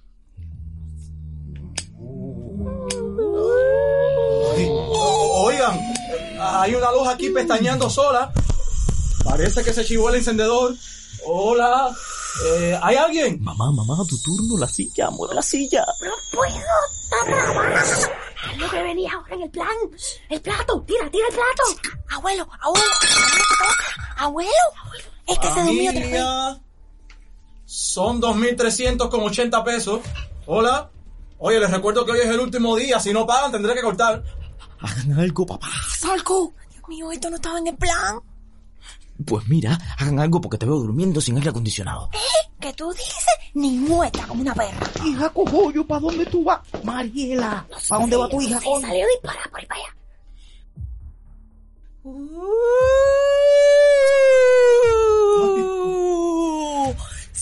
Soy el fantasma de Celia Cruz.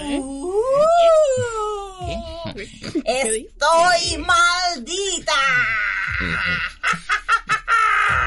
Como único me controlo es echándome azúcar. ¿Eh? ¿Quién? Buenas, para cobrar la luz, hazme favor. Uh, ¿Acaso no oyes que soy un fantasma azúcar? Oiga, pero si usted no se parece ni a Celia Cruz, ¿qué está inventando tú? Porque, porque, uh, estoy poseyendo el cuerpo de una muchacha virgen. Es un viaje astral. Sí, eso, un viaje astral. ¡Uh! Ah, sí, sí, sí, ya, ya. Ven acá y usted tiene permiso para ese viaje astral. Ven acá, ¿eso es por un tercer país? ¡Uh! Papá, papá, ayúdame, papá. Cojollo. Uh, soy el fantasma de Jacinto. Salga de mi propiedad ahora o pague las consecuencias. ¿Eh? No, no, no, no. Aquí los que tienen que pagar son los dueños de la vivienda. Óigame, que por cierto, se ve que son altos consumidores. Eh, miren, compañeros, se les dijo que no se pusieran a inventar en horario pico. ¿La propietaria se encuentra? Mariela, cojollo, haz algo o vas a lavar a puño el resto de tu vida. ¿Qué, mamá? ¿Mamá? Oh, soy el fantasma de la propietaria y estoy muerta, no puedo atenderlo. Eh, muerta. Nada. Eso se da ahora mismo. Mira, mira, mira mira. 700 kilowatts. Aquí estaban vivitos y coleando el mes pasado. Oh, Cristino, di algo que se fuiste tú con la plancha de pesca. Mamá. Uy, soy el fantasma de Freddie Mercury. Ay, por Dios, esto va peor. Niña de Bohemian Rhapsody. Yo sé quién es Freddy. ¿La qué? La revista Bohemia también está metida en eso del periodismo independiente. Ay, Pero qué, qué cultura, caballero. Ay, bueno, bueno, bueno, ya, ya. Usted es el que me va a pagar, ¿no? Eh, no, yo estoy de intercambio cultural. ¡Uh, ya basta! Cojollo, sufrimos muertes terribles y ahora haremos lo uh -huh. mismo con quien quiera que ponga uh -huh. un pie sí, en no me... nuestra casa. Uh -huh. ¡Fuera! ¡Fuera! ¡Fuera! No, no, no, no, pero ¿y cómo se murieron ustedes? Con este consumo electrocutados por lo menos, ¿no? No, no, no, no, Dile. no, no, no, no. Dile, Celia, dile. Nada de eso. ¡Uh! Todo lo contrario. ahorramos tanto que fuimos muriendo de uno a uno. Oh, ¿En serio? ¿Y cómo fue eso? Eh, eh, sí. Uh, Rafaela. Ah, ah, Celia, pero ¿cómo fue eso? Uy, sencillo.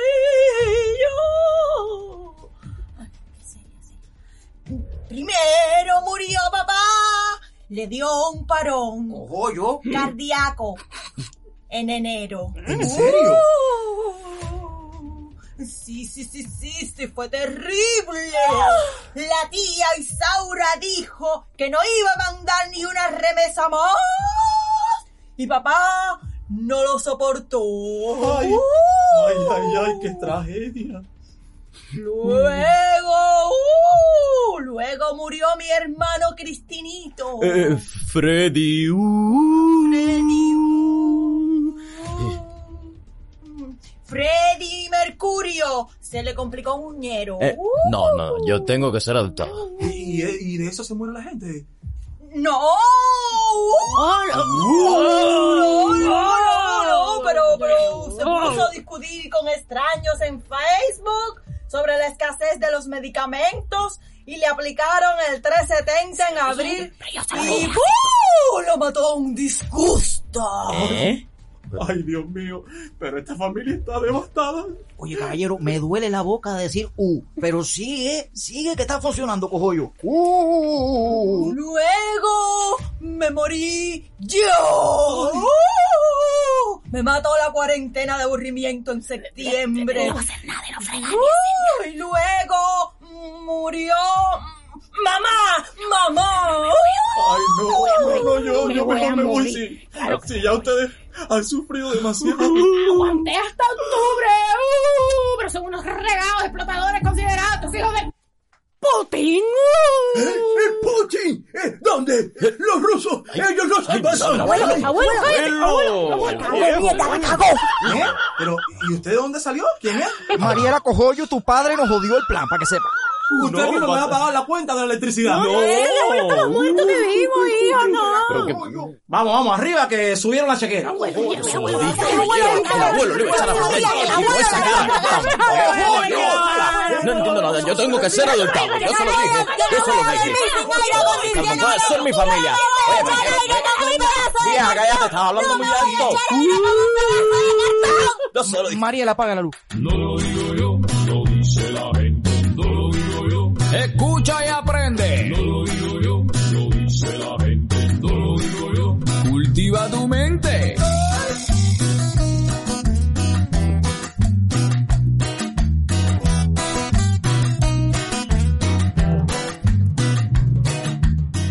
Eh, nada, eh, agradecerle a todos los, los que nos escuchan por este año maravilloso que, que nos han dado, ¿no? Un, un año de, de crecimiento para, para el enjambre. Entonces, nada, eh, yo no sé la cantidad de podcasts activos, que es lo importante. Yo no sé cuál es la cantidad de, de podcasts act- activos. Eh, nosotros eh, nombramos el, el primer episodio de, del año, ¿no? Eh, El último del año episodio del año pasado, el, el año uno de, de podcast en Cuba. Eh, y bueno, nada, no, no estuvimos tan equivocados porque realmente hubo un boom y un, y un surgimiento masivo de, de los podcasts en Cuba. Nosotros también tuvimos nuestra, nuestro trabajo, eh, la oportunidad de ver nuestro trabajo evolucionar. Eh, incluimos los dramatizados. Eh, aquí tenemos a Ayes con su, con su nominación al Caricato por el, el trabajo que hizo con, con Pancho. ¿Cómo era que La tú gente va a hacías? pensar que Cajay está nominado al caricato de verdad. ¿Cómo tú hacías es Ayes? Sí, Ayes fue nominado. Ay, Dime. dame un texto ahí con la voz de Pablo. Amalia, Amalia, ¡El cofre! el cofre. ¡No eres Amalia! ¡El Oye, recibo de la corriente! ay, después me dices cuál fue el jurado ese que te nominó. Vamos, vamos, vamos a hacer, vamos, a hacer un Por pequeñito. suerte tenemos a Junior que nos ha encaminado. Vamos a improvisar una pequeñita escena aquí. Ignacio. Ahora, Tú me dices, Amalia, recibo la corriente. Ay, le da un infarto cerebral cada vez que había que grabar Ay, mi lo dramatizado. De Bueno, yo creo que más allá de, de los audios de WhatsApp que andan dando la vuelta por ahí con títulos, sea Sí. como sea, la cuarentena demostró que aún estando encerrados somos capaces de crear, de producir, de compartir con las demás personas lo que sentimos, lo que creemos, de hacer algo bueno y eh, eso tiene mucho valor. Por tanto y por lo mismo, yo creo que este ha sido el año 2 del podcast en Cuba con un crecimiento tremendo. Bueno, hablamos de que hay voz en Telegram, hablamos bo- bot en Telegram, hablamos de que eh, hay muchos nuevos podcasters, hay muchos nuevos temas de los que la gente eh, siente la necesidad de expresarse y eh, nada, lo más importante es que Cuba tiene un lugar en el mapa ya en materia de, de podcasting y, y de... Y ya se están haciendo trabajos serios. y ya. se están haciendo trabajos serios, sí. No, a ver, a mí, y esto es, o sea, esto que voy a decir ahora es como muchas de las cosas que he dicho, ¿no? Totalmente serio. Yo, cuando me gradué, o sea, para graduarme de periodismo, yo hice una tesis sobre podcast, o sea, y yo, sin ser como que muy pretencioso, yo sí diría que fue, si no la primera, una de las primeras tesis que abordó el tema como tema. Y sí fui también una de las primeras personas que comenzó a hacer podcast como formato podcasting. O sea, porque en Cuba muchas de las personas, muchas emisoras de radio decían este es nuestro podcast, pero no era más que un programa de radio tradicional que lo subían a la web internet. y ya lo, como, como lo distribuían por internet decían que era podcast. Yo me, yo llegué a Radio Rebelde y yo hice uno de los primeros podcasts que hubo en la radio cubana que se llamaba, de, se llamaba o se llama, no recuerdo ahora si, no sé si, si, si seguirá, de Cuba y de los cubanos. Y sí les puedo decir que no es un fenómeno solamente de La Habana, porque gracias a mi tesis tuve la oportunidad de ir por muchas partes y por muchas universidades de Cuba, eh, hablando de la bobería mía, pero sí hoy me gratifica muchísimo de que sé que en Holguín, por ejemplo, hay podcasts y que no van a un análisis de contenido, que no van a la información, que son podcasts que te van a contar historias que están sucediendo en Holguín o historias tradicionales de Holguín.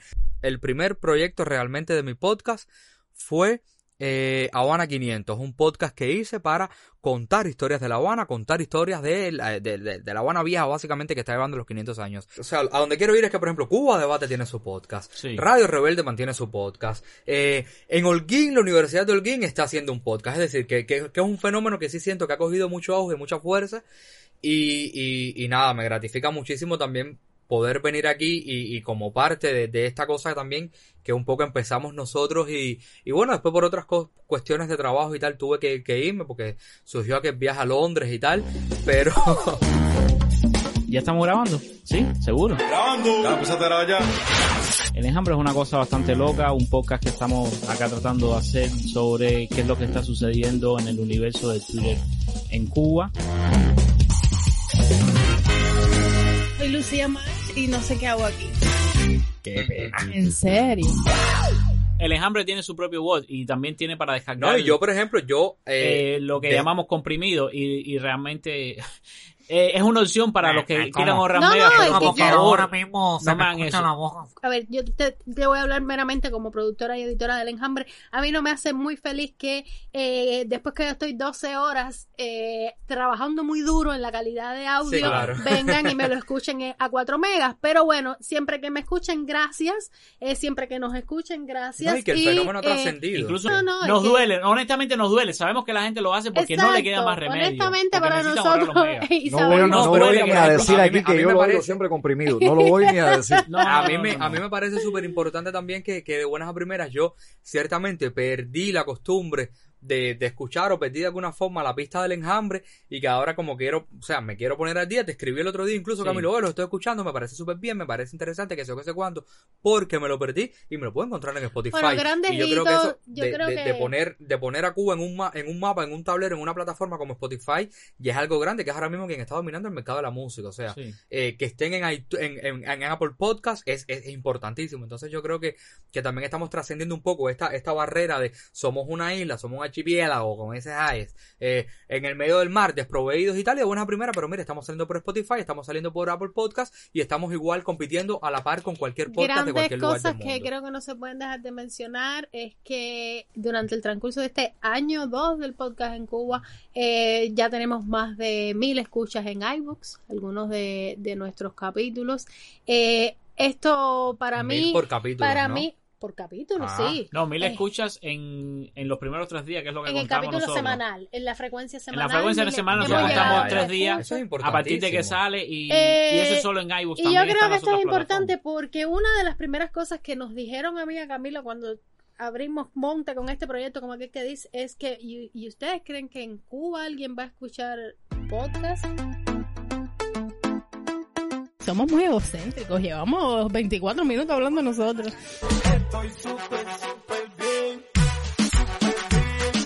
Bueno, pero eso tiene que cambiar. Entonces, eh, cambiaste el tema redondamente y a quién, quién más te tiene bloqueado. Según Twitter, lo mismo tuitea desde Android, desde iPhone o desde una computadora. ¡Ay, qué rico! Pa' que lo goce, muchacha. El nombre de este podcast, a ver, a ver, a ver, a ver. Este podcast se llama El Enjambre, no es por gusto, simplemente porque, como yo lo veo, eh, Twitter es como un enjambre, es una cosa loca donde hay muchas abejas haciendo un ruido insoportable. No sé si tú has estado en un panel alguna vez. Saludos a Lucía que se le ocurrió la idea. Yo soy fan a este eh, podcast y todavía digo podcast. Eh, soy fan a esto y yo lo escuchaba desde Ale, podcast. después con Jai, ahora estoy aquí y No qué bonito que estemos aquí, René, Antonio, digo, perdón, Esteban, Esteban B, Yo soy René, tampoco. yo soy René. Eh, Oh, Charito. Que Oh. estemos aquí, eh, tierra, aire, fuego, tampoco, oye, nosotros cinco. O sea, qué bonito, qué, qué emoción y me, y me encanta esto. No, yo creo que, que, que nos ha unido a, a niveles donde, donde yo tengo como mil compromisos, seguro todo el mundo los tiene, pero tú me dices, oye, se me olvida, llego tarde, pero uno llega porque también siente como que fue parte de- del comenzar de algo. Y Lucía, los violines. Bueno, pues a modo los violines, niña. No tengo violines.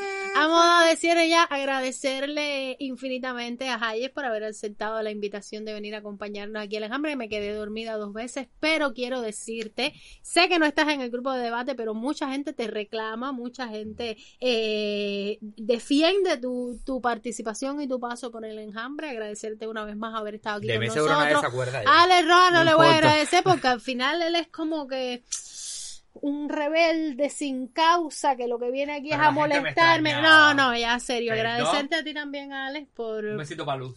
por estar aquí con nosotros. Eh, un programa diferente, un programa extenso, como siempre. No podemos decir todo lo que tenemos planeado para decir, no podemos abarcar todo lo que quisiéramos abarcar. Quisiéramos tener el espacio y la oportunidad de sentarnos en una esquina, hablar ahí como socios y que usted sea capaz de, de escucharnos, entendernos, informarse con nosotros. Un programa especial, eso sí, hemos querido traerle la, la oportunidad ¿no? y la sorpresa, como aquel que dice, de escuchar un poco de cada una de las representaciones de, de la sociedad, porque como, como bien dijo Camilo al empezar, todos somos diferentes, no hay dos que pensemos iguales. Gracias a ti, Junior, por estar con nosotros durante esta temporada y por haber marcado un antes y un después en el enjambre, eso yo lo creo así.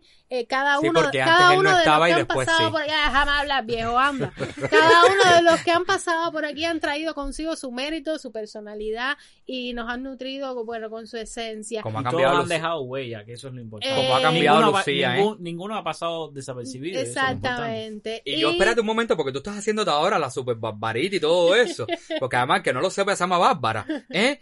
Porque, porque aquí las cosas cambian. Pero yo recuerdo que cuando nosotros empezamos, Lucía venía con una libreta escrita como si fuera maestra, tarea. Ah, tengo que decir esto, esto y esto. Muchas veces cuando le abrían el micrófono, el chorro de llegaba afuera, afuera de aquí. Y, Ah, y mira como es uno va. o pasa, sea, el resultado del trabajo duro de hacer las cosas con amor. ay, como está Julio Acanda ahora. La constancia en el trabajo, la, la constancia pero además, como dice el dicho, cortando huevos se aprende a capar, mi amor. y, ya lleva una pila. Mira, yo creo, yo creo que realmente eh, uno de los méritos del enjambre es la constancia, y te lo digo en serio. Porque eso mismo que hablábamos, que hay no sé cuántos pocas cubanos, pero hay pocas cubanos que te sacan un episodio cada seis meses. Sí, que fueron un ratico activos y después fueron O que te pasivos. sacaron Da dos episodios igual, más nunca. señores. No, pero a Exacto. ver, le estoy hablando de una cosa en serio. Porque es un consejo para los escuchas en todos los ámbitos de su vida. La constancia es súper importante. Esto no es nosotros fácil, tenemos un esto es compromiso. trabajo duro. Nosotros no tenemos fin de semana. Prácticamente no tenemos fin de semana porque una cosa es grabar y otra cosa es meterse las 12 horas editando la madrugada porque hay episodios del enjambre que han salido a las 9 de la mañana. Y hay que entender que para que un episodio saque a las 9 de la mañana, quiere decir que desde el día anterior que grabamos a las 9 de la mañana hasta el otro día estuvimos trabajando ininterrumpidamente en, en- en la edición del episodio. Y, y es complejo porque no grabamos en las mejores condiciones, no grabamos con un equipa- equipamiento propio para podcast ni nada parecido. Y eso nos complejiza el, el proceso de edición.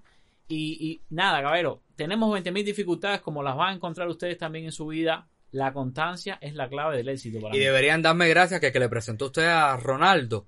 fui yo. Y todavía lo estamos Pero. Camilo, a ver, para no darnos tanto autobombo, ¿eh? porque si no parece, hay que hacer, hay que ser autocríticos también. Y yo sí quiero reconocer de manera crítica y quiero pedir disculpas por haber tenido casi siempre las primicias de las noticias más importantes que han ocurrido en los últimos tiempos. De verdad, sabemos que no es lo habitual. Perdónenos por, por esa originalidad que hemos tenido. De verdad que sí, lo digo de manera autocrítica. Eh, esperemos que les haya gustado este eh, formato diferente en el que Nah, bueno, esto es un episodio para descargar, no es para hablar. Sí, es eh, para señores, nosotros somos seres humanos. reunirnos y También conversar. tuvimos fin de año, esto va a salir el día 2. Ay, También cabrero, cómo quisimos tener tomar. fin de año. Y nada, un excelente 2021 para todos. Esperamos que nos vaya a todos muy bien también a ustedes. Y nos vemos el próximo, nos vemos allá en diciembre del 2021 y nos volvemos a ver el próximo sábado. Chao. Chao. Nos vemos, nos vemos. Somos un trío de tuiteros cubanos que eh, queremos hablar sobre qué es lo que sucede cada semana. Lucía, Ah, eso va sí. en la boca. Y para mí la magia de Twitter radica en- precisamente en poder decir eh, mucho pero con pocas palabras. Me gusta la dinámica esta de, de, de decir mucho con pocas palabras. Si el saber no ocupa espacio, aprende a desaprender. Porque saber demasiado es peor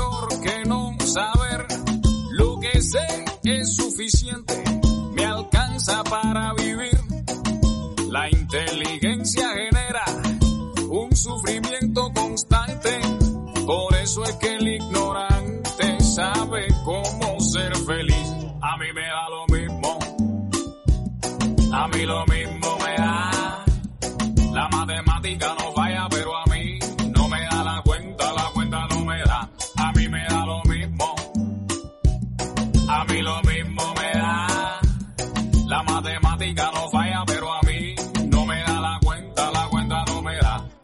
Yo no veo la televisión, ni me conecto por internet.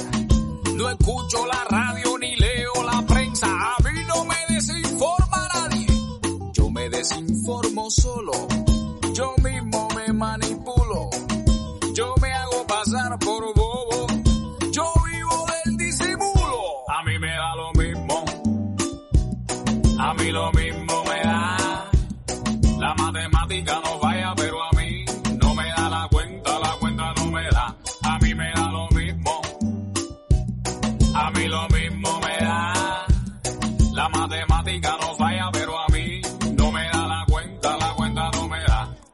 Entonces no sepa tanto que saber es peligroso.